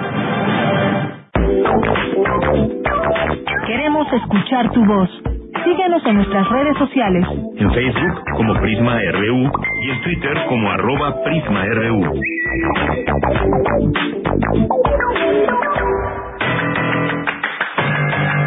Mañana en la UNAM, ¿qué hacer? ¿Qué escuchar? ¿Y a dónde ir? Dirección General del Deporte Universitario de la UNAM te invita a realizar actividad física en este periodo vacacional de invierno a través de diversas actividades físicas como meditación, fuerza general, acondicionamiento físico, yoga, baile deportivo, artes marciales, activaciones de la tercera edad, gimnasia, entre otras. Estas actividades se transmitirán a través de las redes sociales de Deporte UNAM. Recuerda que del 16 de diciembre de 2023 al 8 de enero de 2024, la UNAM se encuentra en su segundo periodo vacacional. Los accesos a Ciudad Universitaria se encuentran restringidos y solo puedes acceder por cuatro puntos. Avenida Universidad número 3000, Avenida del Imán, Avenida Insurgentes por la Unidad Mixta de Posgrado y a la altura del multifamiliar. Consulta más información en las redes sociales de la Dirección General de Atención a la Comunidad de la UNAM.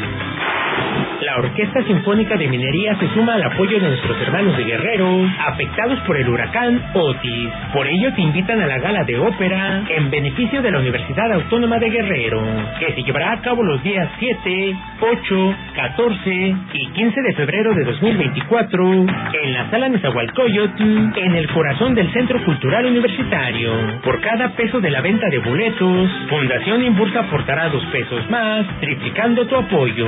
Recuerda, nuestros hermanos de Guerrero aún nos necesitan. Para mayores informes y venta de boletos ingresa al sitio oficial de la Orquesta Sinfónica de Minería. Para Prisma RU, Daniel Olivares Aranda.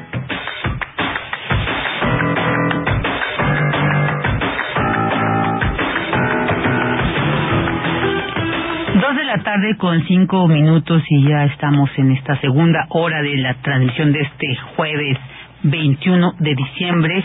Y bueno, pues vamos a dar paso a los saludos que nos llegan a través de nuestras redes sociales en arroba prisma RU, tanto en X, en X como en Facebook. Queremos mandar saludos a Gabani, a José Luis Méndez, también a Carmen Valencia, a Lorenzo Sánchez, que ahorita leo un comentario que él también nos comparte, a la rata Exmas, a Abelina Correa, te mando un fuerte abrazo, querida Abelina. También saludos a Alma, a Rutilio Ruiz, que dice excelente entrevista. Esto sobre la microbiota, también te mando muchos saludos, estimado Rutilio Ruiz. También a Zenón Cano Santana, bueno, porque pues varios de, de varias, varios de ustedes se han, pues eh, manifestado sobre este este lamentable lamentable fallecimiento de Cristina Pacheco y bueno pues por ejemplo Martelena Valencia dice lamentamos el fallecimiento de Cristina Pacheco que nos llevó a lugares que no conocíamos y siempre de admirarse el respeto que le tenía la vida. Recuerdo una entrevista muy sentida que le hizo Benito Taibo conmemorando el fallecimiento de Emilio Pacheco para primer movimiento. Ah mira vamos a buscar algo de esta entrevista que tú mencionas muy interesante. Y bueno, también por acá Lorenzo Sánchez dice, es muy doloroso la muerte de la gran Cristina Pacheco. También Israel, Estado terrorista y criminal, sufre el pueblo palestino, pero también judíos que no están de acuerdo con esa invasión criminal. Un abrazo. Por eso siempre es importante referirse a los gobiernos y no así como generalizar, porque muchas veces las decisiones de los gobiernos pues está dista mucho de la decisión que la población pudiera tener. Eh, muy acertado tu tu comentario, Lorenzo. También María Bajes dice que en paz descanse, aquí nos tocó morir.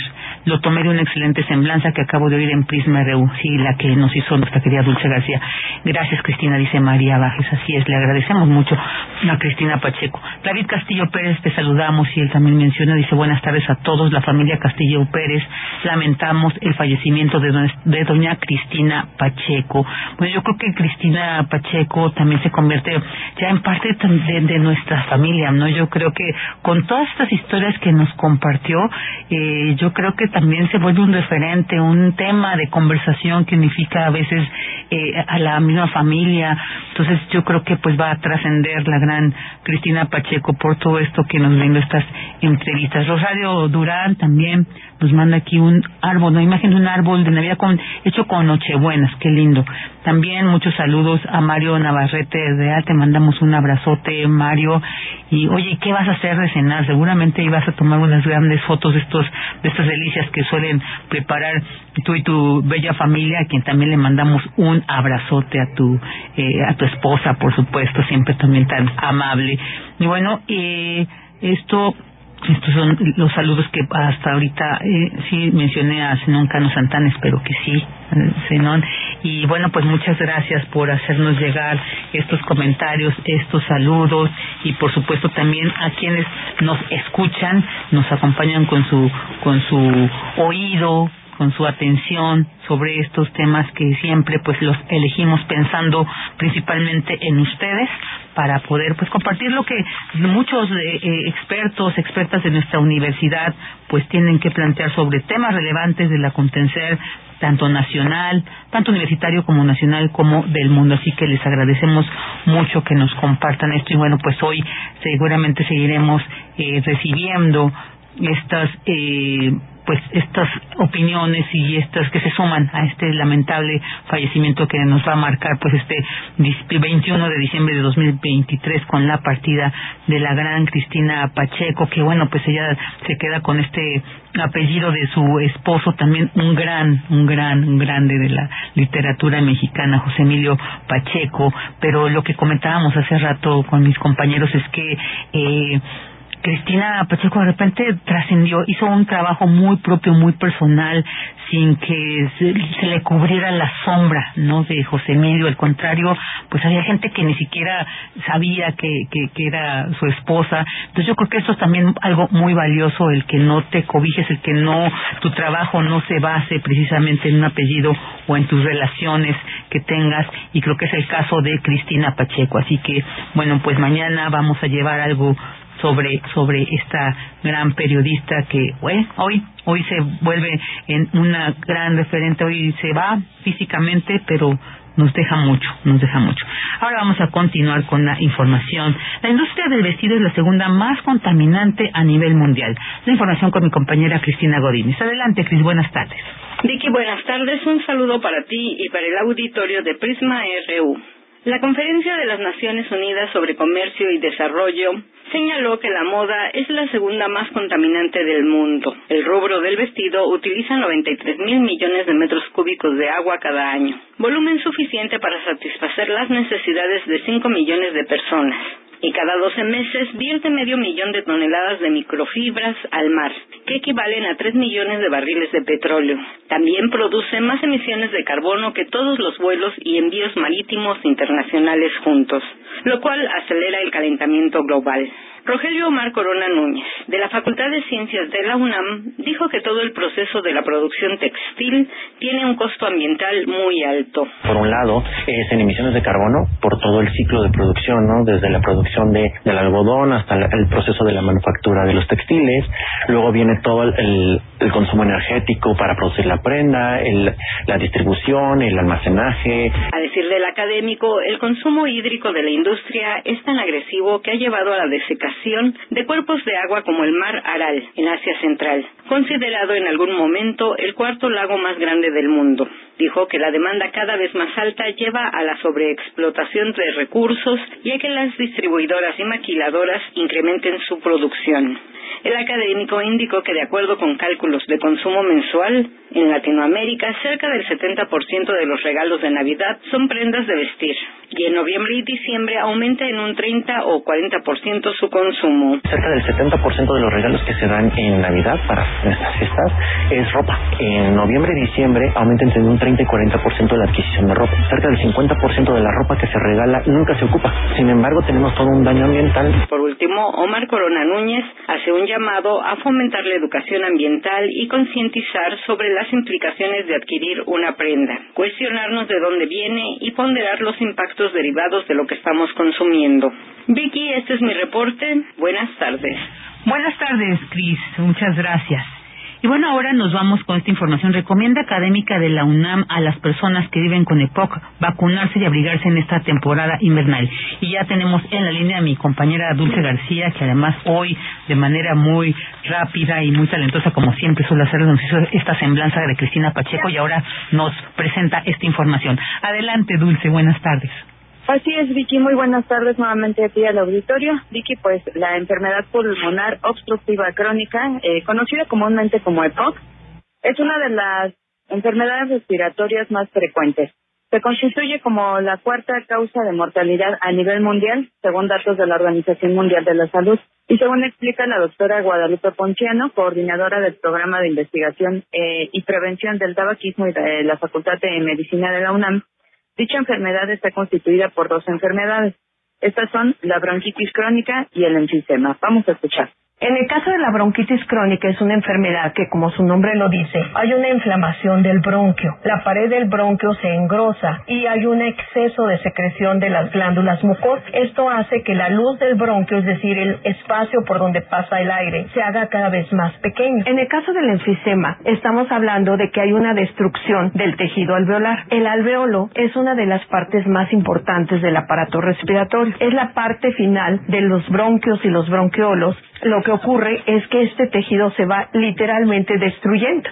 Y bueno, Vicky, la académica detalló también cuáles son los factores de riesgo para contraer EPOC. Escuchemos nuevamente sus palabras consumo de tabaco crónico es uno de los principales factores de riesgo para el EPOC. Se calcula, por ejemplo, que hay alrededor de 7.000 sustancias químicas, de las cuales 250 son altamente tóxicas para el ser humano. Pero bueno, también hay otros factores que son menos frecuentes. Por ejemplo, la inhalación del humo de biomasa. Eh, desafortunadamente, todavía en muchos países y en las zonas rurales, por ejemplo, de nuestro país también, muchas mujeres cocinan con leña. Vicky, la académica, eh, la doctora Guadalupe Pontiano, comenta que muchos pacientes, al ser diagnosticados con EPOC, consideran que ya no tiene caso de dejar de fumar, pero ella destaca que cualquier momento es ideal para dejar de fumar, pues con ello hay una gran mejora en la función respiratoria, a pesar de ya haber contraído la enfermedad. Y bueno, ella también recomienda a las personas que viven con EPOC que en esta época invernal se apliquen las vacunas contra la influenza y contra el neumococo, porque eh, van a ayudar a que eh, se protejan de estas enfermedades que proliferan en estas en estos tiempos y recomienda también abrigarse bien y consumir alimentos altos en vitamina C. Esta es la información. Muchas gracias, Dulce. Buenas tardes. Gracias a ti, Vicky. Muy buenas tardes. No hay que decir no puedo, hay que intentarlo primero y yo creo que claro que se puede, más cuando son cosas que nos causan daño a la salud. Ahora nos vamos con la información internacional con Radio Francia Internacional. Relatamos al mundo. Relatamos al mundo.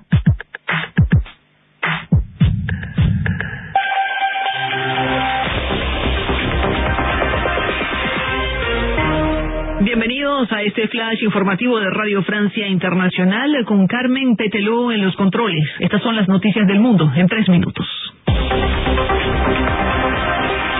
Andreina Flores. Israel ordenó una nueva evacuación de gran parte de la ciudad de Han Yunis, la más importante del sur de la franja de Gaza. Por su parte, el Ministerio de Salud de Hamas asegura que el balance de víctimas en Gaza ya alcanza los 20.000 muertos. El grupo islamista ha rechazado las conversaciones sobre la liberación de personas secuestradas durante los ataques del 7 de octubre, a menos que haya un cese al fuego. En Argentina, con la fuerte sacudida económica que anunció anoche el presidente ultraliberal Javier Milei, 300 reformas a las leyes actuales que tocan la economía del país. Eh, hablamos de abrir la puerta a la privatización de empresas del Estado o la derogación de la ley de alquileres. De esas 300 reformas, a Milei describió 30 en cadena de radio y televisión, prometiendo tiempos difíciles pero necesarios.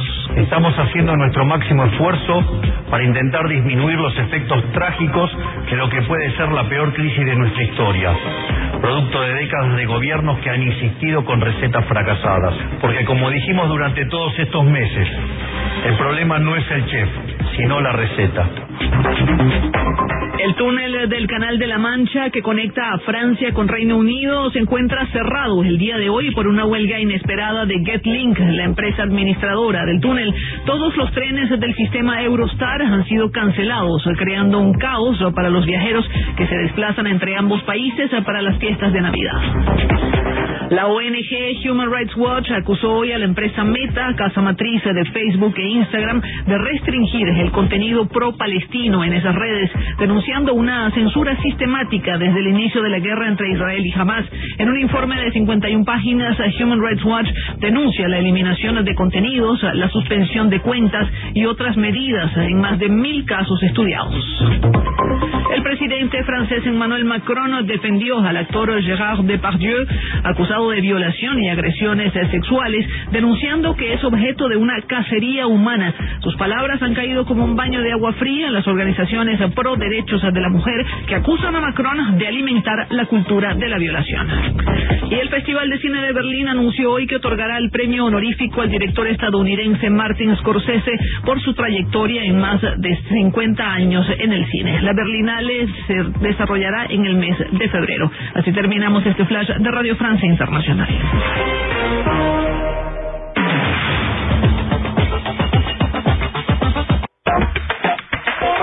Tu opinión es muy importante. Escríbenos al correo electrónico prisma.radiounam@gmail.com.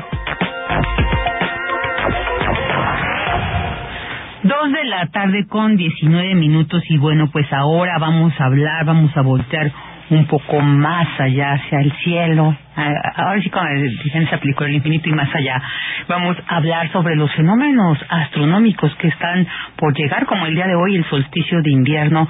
Pero bueno, mejor vamos a platicar con un gran experto en el tema, a quien le doy la gran bienvenida, es al doctor José Franco, investigador del Instituto de Astronomía de la UNAM. Doctor José Franco, qué gusto tenerle aquí en Prisma RU. Buenas tardes. El gusto es mío, Virginia. Muy buenas tardes. Muy buenas tardes. Doctor, pues, ¿qué nos puede decir sobre estos inminentes fenómenos astronómicos que vamos a vivir? Bueno, como el del día de hoy, que empecemos por el solsticio de invierno. Se dice que incluso hoy es el día más corto del año. ¿Es así? ¿Por qué, doctor? Bueno, es el día más corto del año en el hemisferio norte. Ah, ya. Eh, sí, el, estamos, eh, el sol la salida del sol y la puesta del sol en el horizonte, pues eh, vemos que hace una incursión de norte a sur a lo largo del año y otra de, de, sur a norte. Entonces hay un momento en el cual el sol está, pues, eh, o aparece eh, lo más al norte que, que logra hacerse durante el año, y eso marca un solsticio. El solsticio se define como el momento de eh, la máxima eh, eh, movimiento sol, no movimiento, sino la máxima ubicación en el norte de, de nuestro sol. Entonces, cuando el sol está en, en, la parte más hacia el norte, va a estar en el trópico de, de cáncer, y eso marca el solsticio eh, de verano. Y cuando está en la parte más hacia el sur, eh, está a la altura del trópico de Capricornio y eso marca pues el, eh, el verano en el hemisferio sur y la máxima elongación hacia el sur de, del sol y pues eh, son fechas importantes que marcan, en este caso, el, el invierno, el invierno en el hemisferio norte y el verano en el, en el hemisferio sur. Muy interesante esto. Y bueno, pues como los estudios que expertos como usted nos ha mostrado, todo esto tiene relación aquí en la Tierra y que, que cuál sería estas implicaciones de estos solsticios que vamos a vivir de manera más directa. Bueno, pues como bien dijiste, en el solsticio de invierno, en el hemisferio norte tenemos el día el día más corto y la noche más larga. Y al revés, en el solsticio de verano tenemos el día más largo y la noche más corta en el hemisferio en el hemisferio norte. Y las cosas se invierten eh, para el hemisferio sur. En el solsticio de verano, pues es, invierno en el hemisferio sur y se tiene el día más corto y la noche más larga en el hemisferio sur. Y viceversa, digamos, el día de hoy, al tener el solsticio de invierno, en el hemisferio sur, pues disfrutan de la del día más largo y la noche más corta.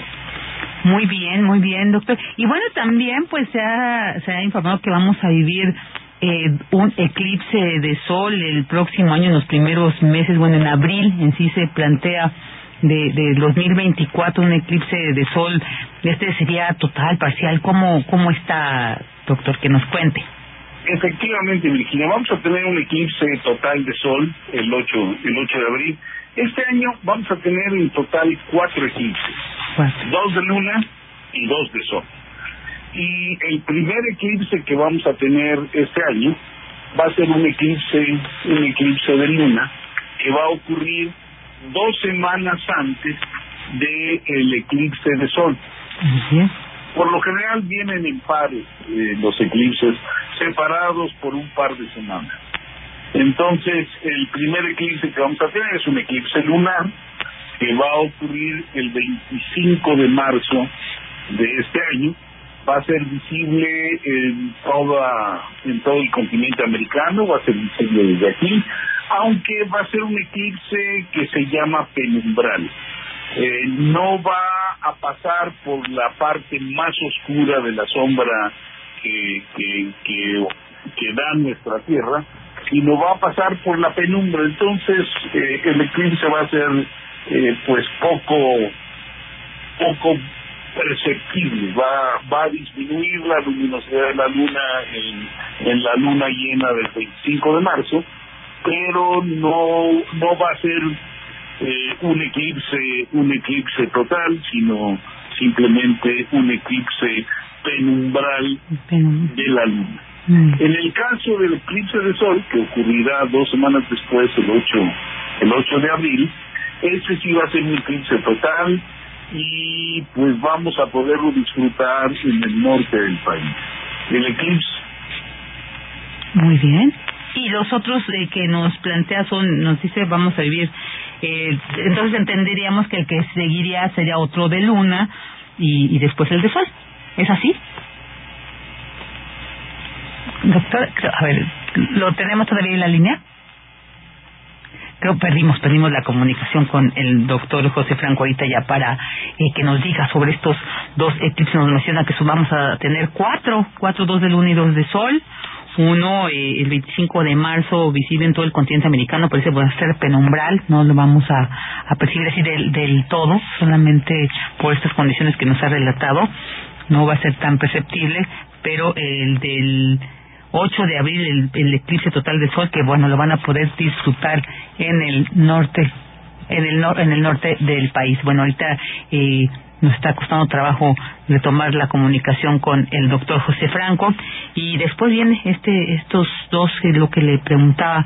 Es muy interesante no conocer eh, todo lo que pasa más allá de nuestro entorno terrenal porque bueno pues como sabemos formamos parte de toda esta maravilla eh, del universo y cómo todos estos astros tienen una incidencia y además que es un gran espectáculo, ¿no? apenas el, eclipse que vimos hace unos meses donde que ahí en, en, Ciudad Universitaria también pudimos eh, apreciar, ¿no? Con todas sus sus precauciones, que hay muchos que sí tenemos que tener la, la precaución de no mirarles directamente.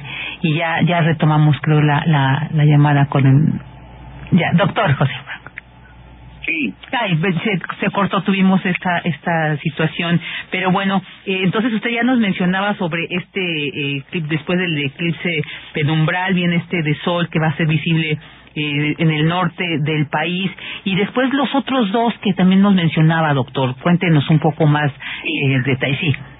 Los otros dos, eh, el segundo eclipse de luna va a ocurrir el 18 de septiembre y también va a ser visible en el continente americano.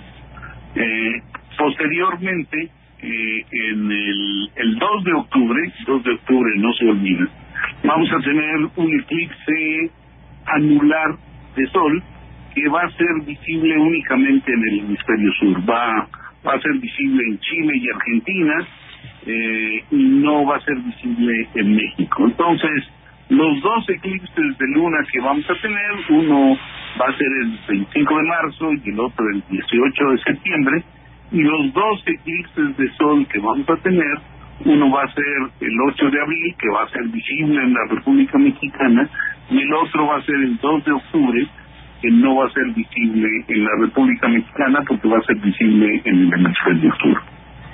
Qué, maravilla, doctor. ¿Qué, qué tan, qué, qué implica, digamos, el estudio de ustedes, expertos en esta disciplina de la astronomía, el atender, el prever, por ejemplo, los estos acontecimientos astronómicos, un poco para también adentrarnos en, lo que es la, la, pues toda la labor que tienen ustedes de estar al pendiente, de estar observando estos astros, estas cuestiones. Cuéntenos un poquito que, que... Sí, mira, durante los eclipses de sol, durante los eclipses totales de sol, se puede estudiar la atmósfera externa, la parte más externa del sol, que es poco brillante eh, y que pues cuando ocurre un eclipse uno tiene la posibilidad de ver este pues las zonas externas de la atmósfera del sol porque la luna tapa el disco solar entonces en esos momentos se pueden estudiar eh, pues las características que tienen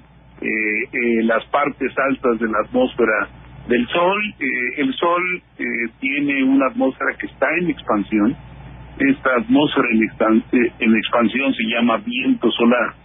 Y el viento solar es generado en unas zonas que se llaman hoyos coronales. la zona la zona más externa de la atmósfera solar se llama la corona solar y es una zona muy muy caliente es eh, el gas en esa zona tiene un millón de grados o más de temperatura y esa zona pues es una zona eh, en donde el plasma solar o la atmósfera del sol el gas ionizado que sale del sol pues sale a través de estas de estas zonas que se llaman hoyos coronales y y permean a todo el sistema solar. Entonces uno puede estudiar las características de eh, esta esta atmósfera cuando tenemos un eclipse total de sol. Cuando el eclipse es parcial no es posible observarlo porque el el brillo de la superficie del Sol es muy muy fuerte y no no se pueden estudiar estas zonas externas. Muy bien, pues muy, muy importante. Muchas gracias por compartirnos sobre este conocimiento. Y bueno, pues antes de irnos y también, pues, de que nos platique y felicitarlo por este nombramiento como integrante externo de la Junta de Gobierno de la Universidad Veracruzana, eh, que ejercerá a partir del próximo año. ¿Qué representa para usted, doctor, este nombramiento? Bueno, para mí es eh, definitivamente un reto y yo creo que es un, un, un tema importante para todas las universidades el tener eh, en sus organismos colegiados, eh, tener eh, personas que vienen de otras universidades porque esto enriquece enriquece la la visión que se que se llega a conformar para los planes futuros de cualquier universidad, el contar en una junta de gobierno con personas externas y de diferentes áreas. O sea, es importante el tener, el enriquecer la visión, no solamente con personajes que vienen de otros lugares, en este caso de la República, sino también con áreas diferentes. Eh, eh, en mi caso, pues mi área es la parte de la astrofísica y, y yo creo que eh, pues trataré de pues dar la visión que uno tiene desde esta desde esta ciencia para generar las políticas científicas que vaya a, tener en su momento la universidad. Entonces yo creo que es un proceso importante para toda para toda universidad el tener organismos colegiados con la mayor amplitud de visiones tanto en áreas académicas como en regiones del país porque pues este todas las este, todas las universidades en, en nuestro país las universidades autónomas pues tienen una una componente importante para servir a la región en donde están y el nutrirse con el eh, con la visión y, el conocimiento de de las otras universidades pues es eh, es definitivamente importante Así es, pues enhorabuena, doctor, por este nombramiento y pues le agradecemos muchísimo el que haya estado aquí con nosotros para platicarnos sobre los próximos fenómenos astronómicos. Mientras tanto, pues le mandamos un fuerte abrazo, doctor, eh, que tenga felices fiestas, un gran 2024 y esperamos seguirle escuchando el próximo año. Pues un, un placer conversar contigo y, y también te deseo lo mejor para el próximo año, que yo espero que sea un muy, muy buen año. Felicidades. Gracias, doctor. Deseamos que así sea. Hasta pronto. Hasta pronto.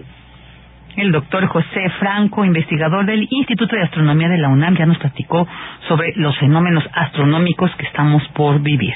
Continuamos.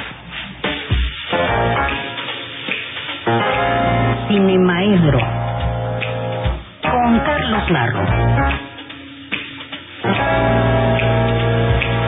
Dos de la tarde con 34 minutos y doy la bienvenida a nuestro querido Carlos Narro. Hola, ¿qué tal? ¿Cómo estás, Carlos? Buenas tardes. Vicky, ¿cómo te va? Pues muy bien aquí, aquí este, con un día frío. Igualmente. En un día no tan gustoso, hombre.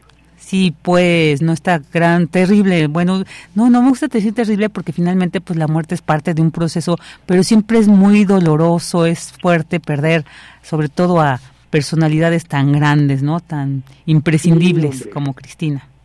Sí, no, no, no, hombre.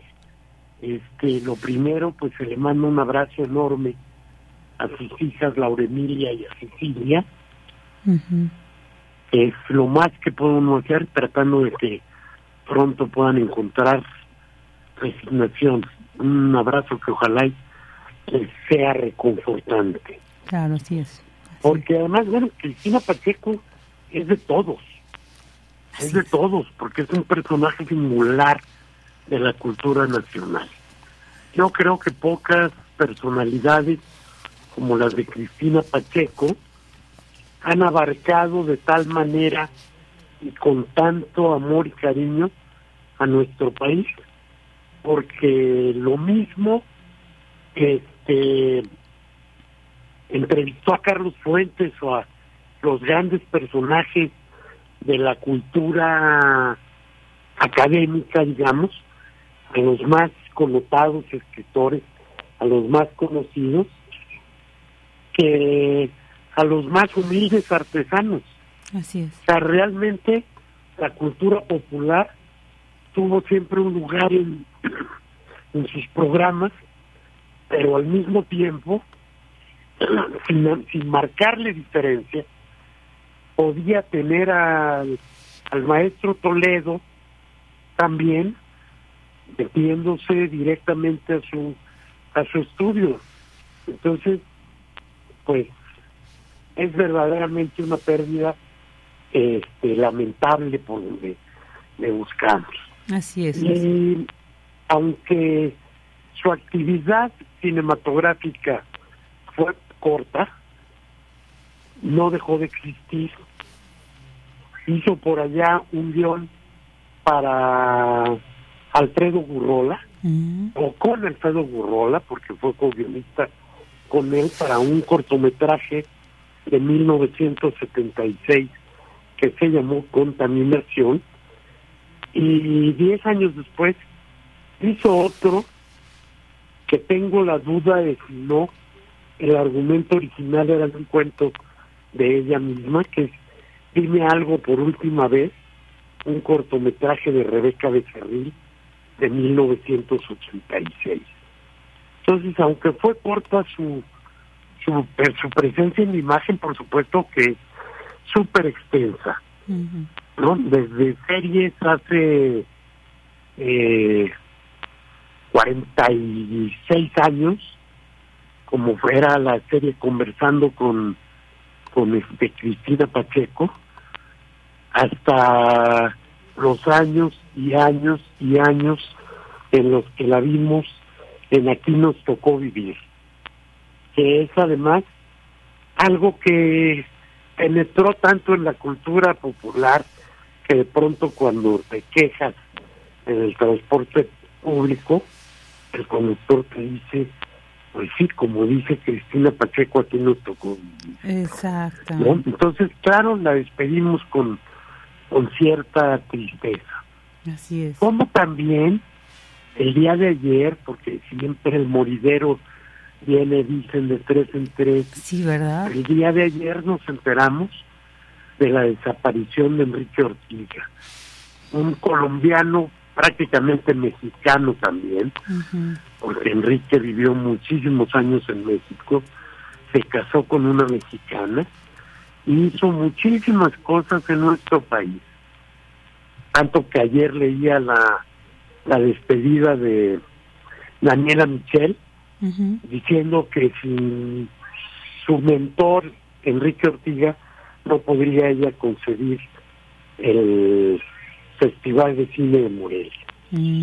Yo conocí a Enrique hace muchísimo tiempo también, antes de que existiera el Festival de Cine de Morelia, que antes de que él decidiera venirse a vivir a México.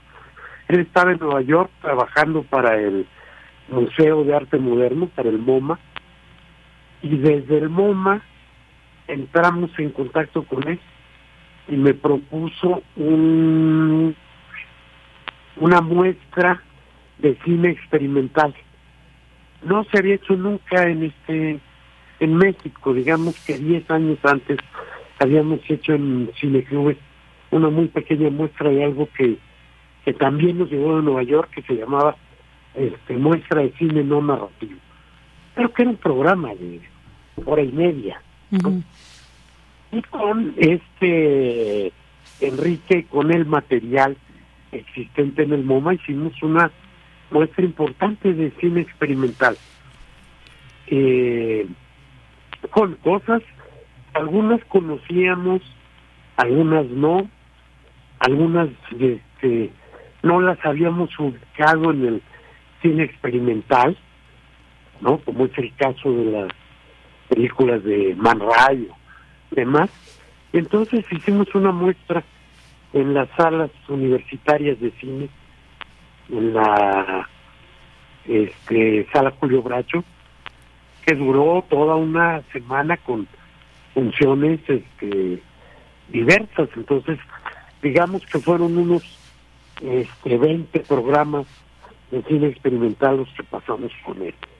Después de ese de esa primera relación de trabajo, pues yo conservé una relación de amistad con él hasta que por razones de, de salud, por razones de la manera salvaje de la Ciudad de México, en el que andando en bicicleta un automovilista lo arrolló y tuvo una enfermedad de muy, muy lenta recuperación, por lo cual terminó por regresar a su a su Colombia natal, pero una vez recuperado, el contacto con México, con el FICUNAM, con todos los que este, estamos atentos al, al cine experimental y demás, pues volvió a ser permanente, ¿no? Lo volví a ver acá en, en creo que desde el primer FICUNAM, en fin,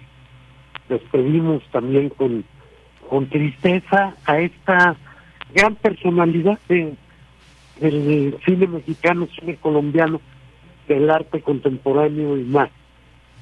Adiós, Enrique, ya nos veremos de nuevo.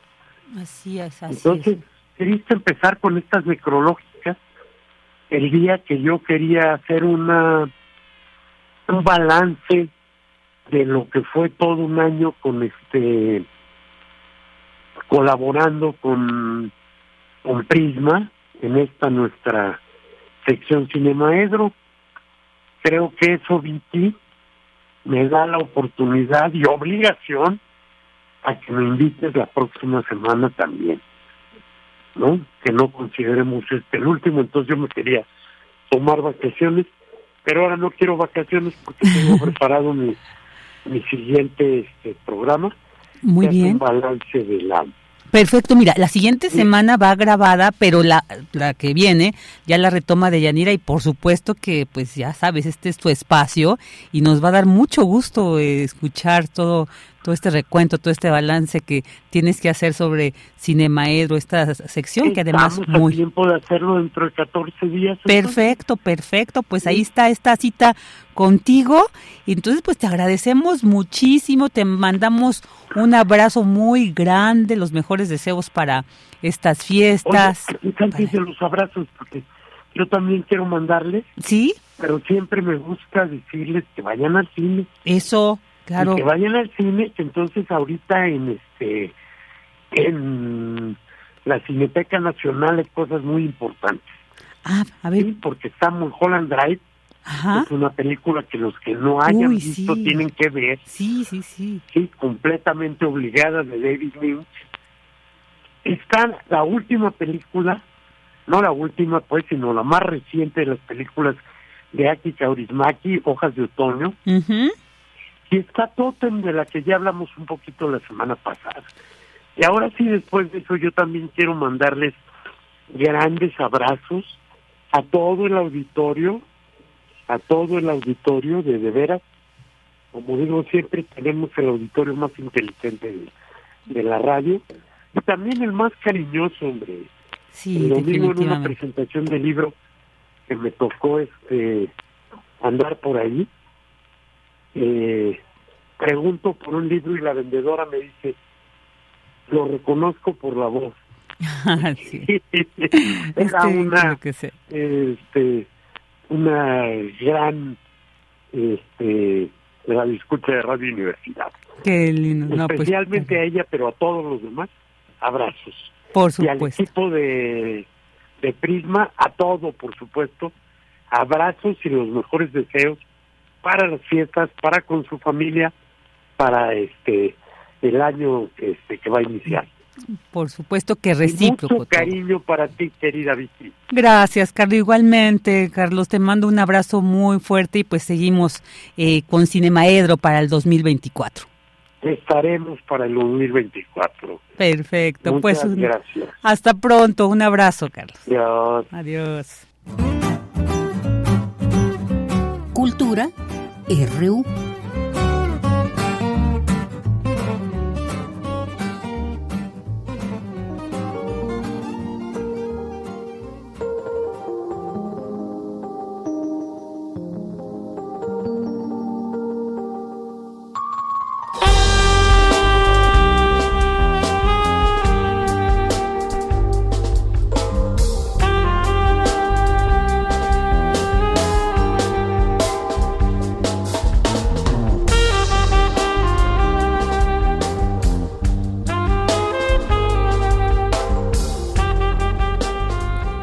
Dos de la tarde con 46 minutos y entramos a la sección de cultura y bueno, pues esto que escuchan de fondo es interpretado por nuestro invitado que ya está aquí, el grandísimo, porque para mí es de los mejores saxofonistas que he conocido, no es porque sea mi amigo y más allá, porque además me ha tocado ver todo este desarrollo, todo este crecimiento, es Juan Pantoja. ¿Qué tal?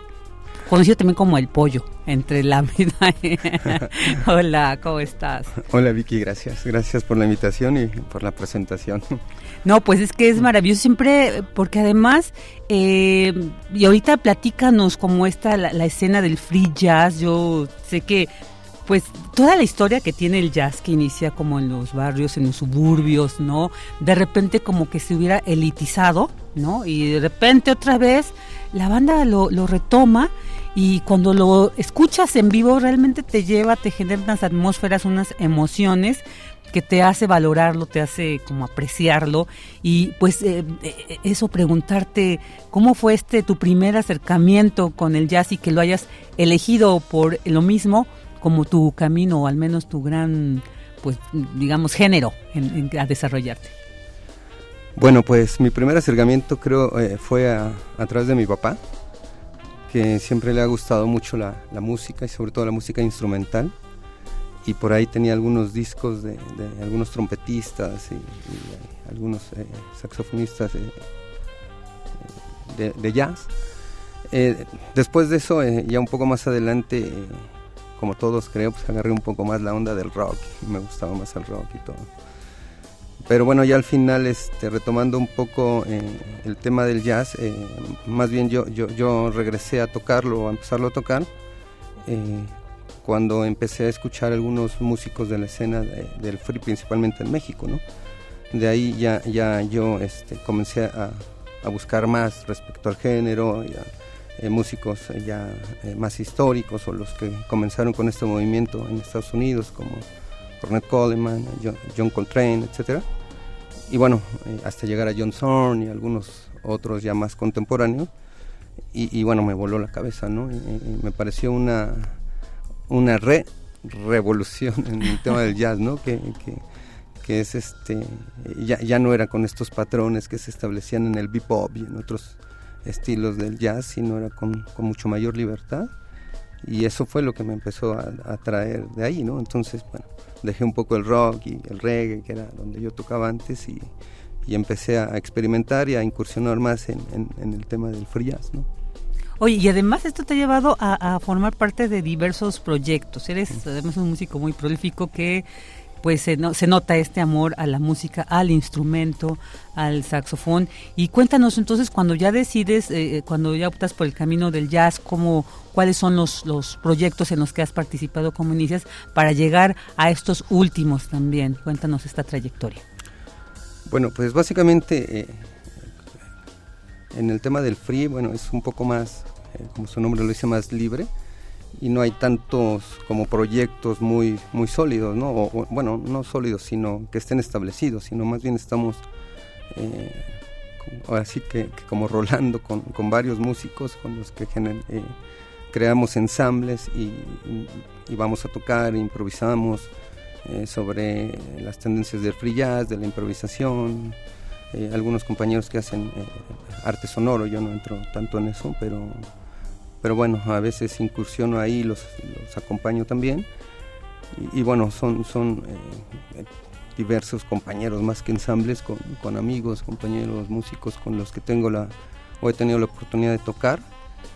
Y bueno, de ahí, de ahí la escena pues eh, se crea muy grande, ¿no? Eh, hay como un montón de proyectos porque a la vez no hay ninguno, ¿no? O sea, todos estamos tocando este, entre todos y, con, diferentes eh, ensambles eh, casi siempre y eso también lo genera y lo hace muy divertido, ¿no?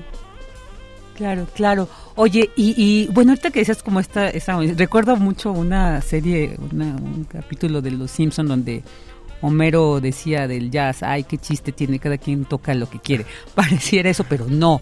O sea, es tan complejo lograr esa comunicación interna. Eh, cuéntanos cómo ha sido esta experiencia, cómo cómo encontrar a esos músicos o a esas músicas, por, ejemplo, en el último de tus proyectos, eh, Fly on Dove, ¿no? Si lo pronuncié bien, eh, que está esta chica chelista, ¿no? Que aporta Andrea.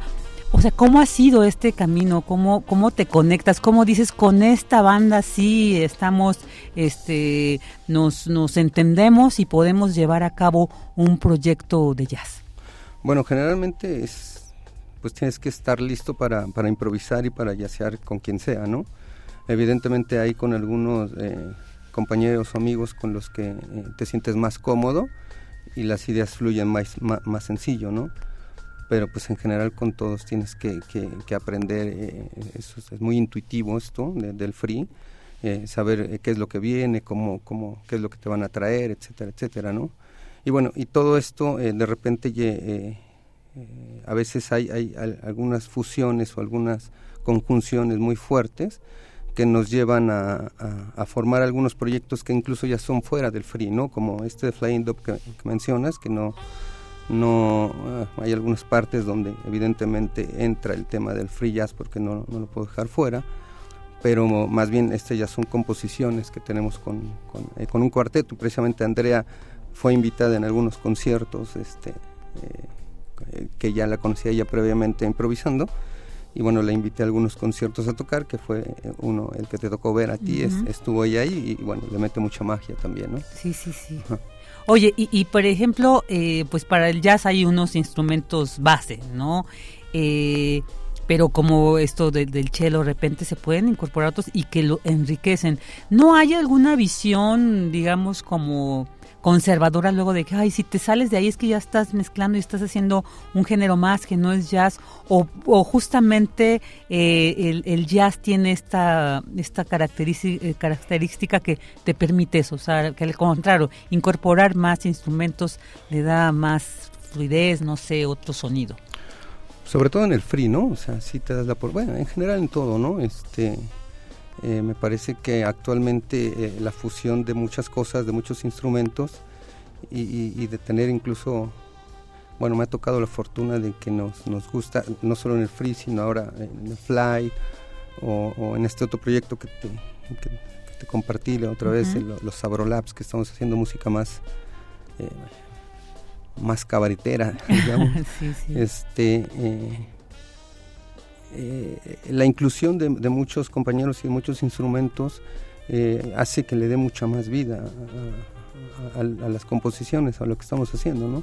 Entonces, probablemente habrá algunos géneros que están muy, muy reservados para ciertos instrumentos o cierto eh, tipo de, incluso de compases o de melodías que se hacen, pero normalmente en el jazz o en el free jazz eh, o en estos proyectos eh, en los que estoy trabajando, pues nos damos la oportunidad de experimentar con mayores cosas, ¿no? Eso me resulta a mí bastante atractivo.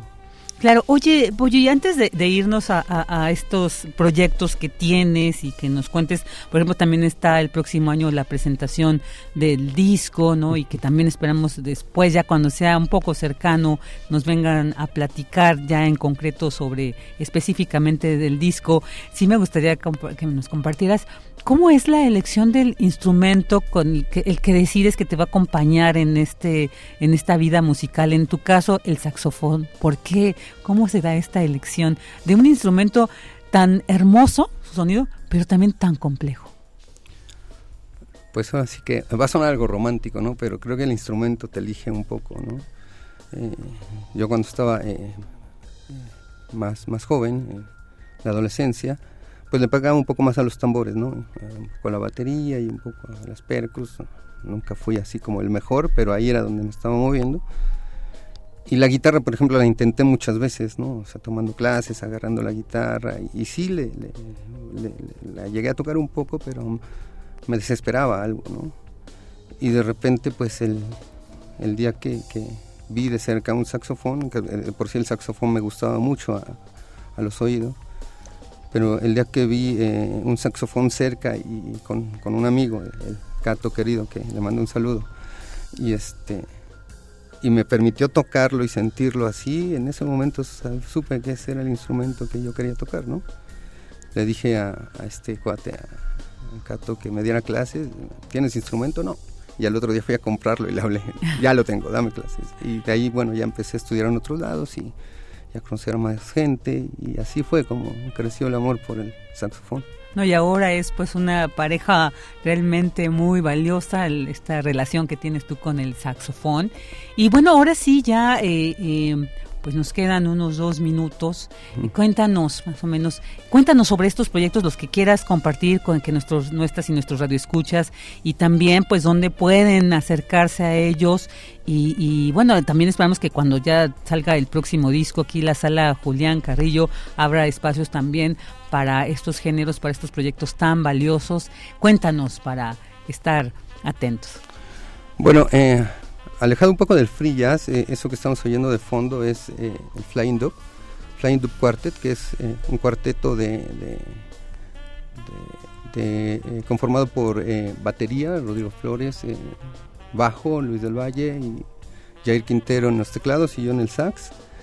Y lo que hacemos es ahí un poco de fusión entre el, reggae, el jazz, el dub, algo de música experimental, un poquito de free y bueno, ese es el, disco que ya está hecho, eh, ya está producido y estamos pensando probablemente presentarlo por ahí de finales de febrero, principios de marzo, eh, con un concierto y bueno, ahí hay algunos pendientes todavía eh, con el tema del arte y algunas cosas que, estamos terminando, pero ese, ese es uno de ellos.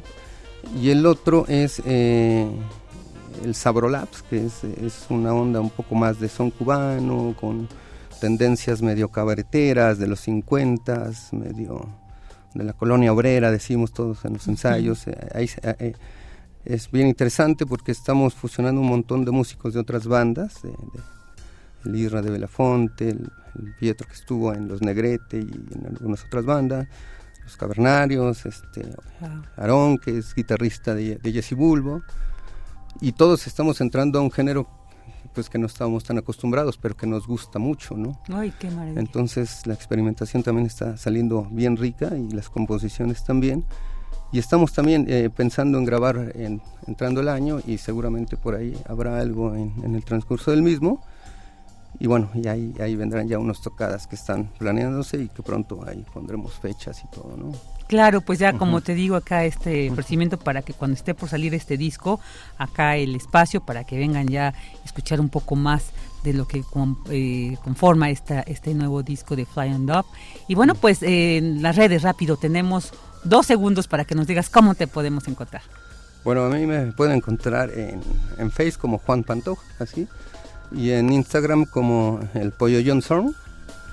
Y bueno, los proyectos estos dos que te digo, el, Flying Dub está también en, tanto en Face como en Insta y creo que en YouTube. Y el otro apenas está cuajando, entonces próximamente subiremos las redes. Este, ahí estamos todos trabajando principalmente en la composición, que está quedando bien chida. Entonces, ahí estaremos. Pronto, pronto ahí tenemos más noticias de ese proyecto del Sabro Labs. Perfecto. Bueno, pues con Jazz les despedimos. Muchas gracias, Juan Pantoja, por haber estado aquí con nosotros en Prisma RU. Despedimos este jueves 21. Muchas gracias por habernos acompañado este día. Bueno, este día con esta triste noticia del fallecimiento de Cristina Pacheco, pero bueno, pues la vida sigue. Aquí nos tocó vivir, aquí nos toca seguir, aquí nos toca despedir, también dar la bienvenida. Les escuchamos el día de mañana, viernes. Muchas gracias, buenas tardes y buen provecho. Radio UNAM presentó Prisma RU. Una mirada universitaria sobre los acontecimientos actuales. Prisma RU. Relatamos al mundo.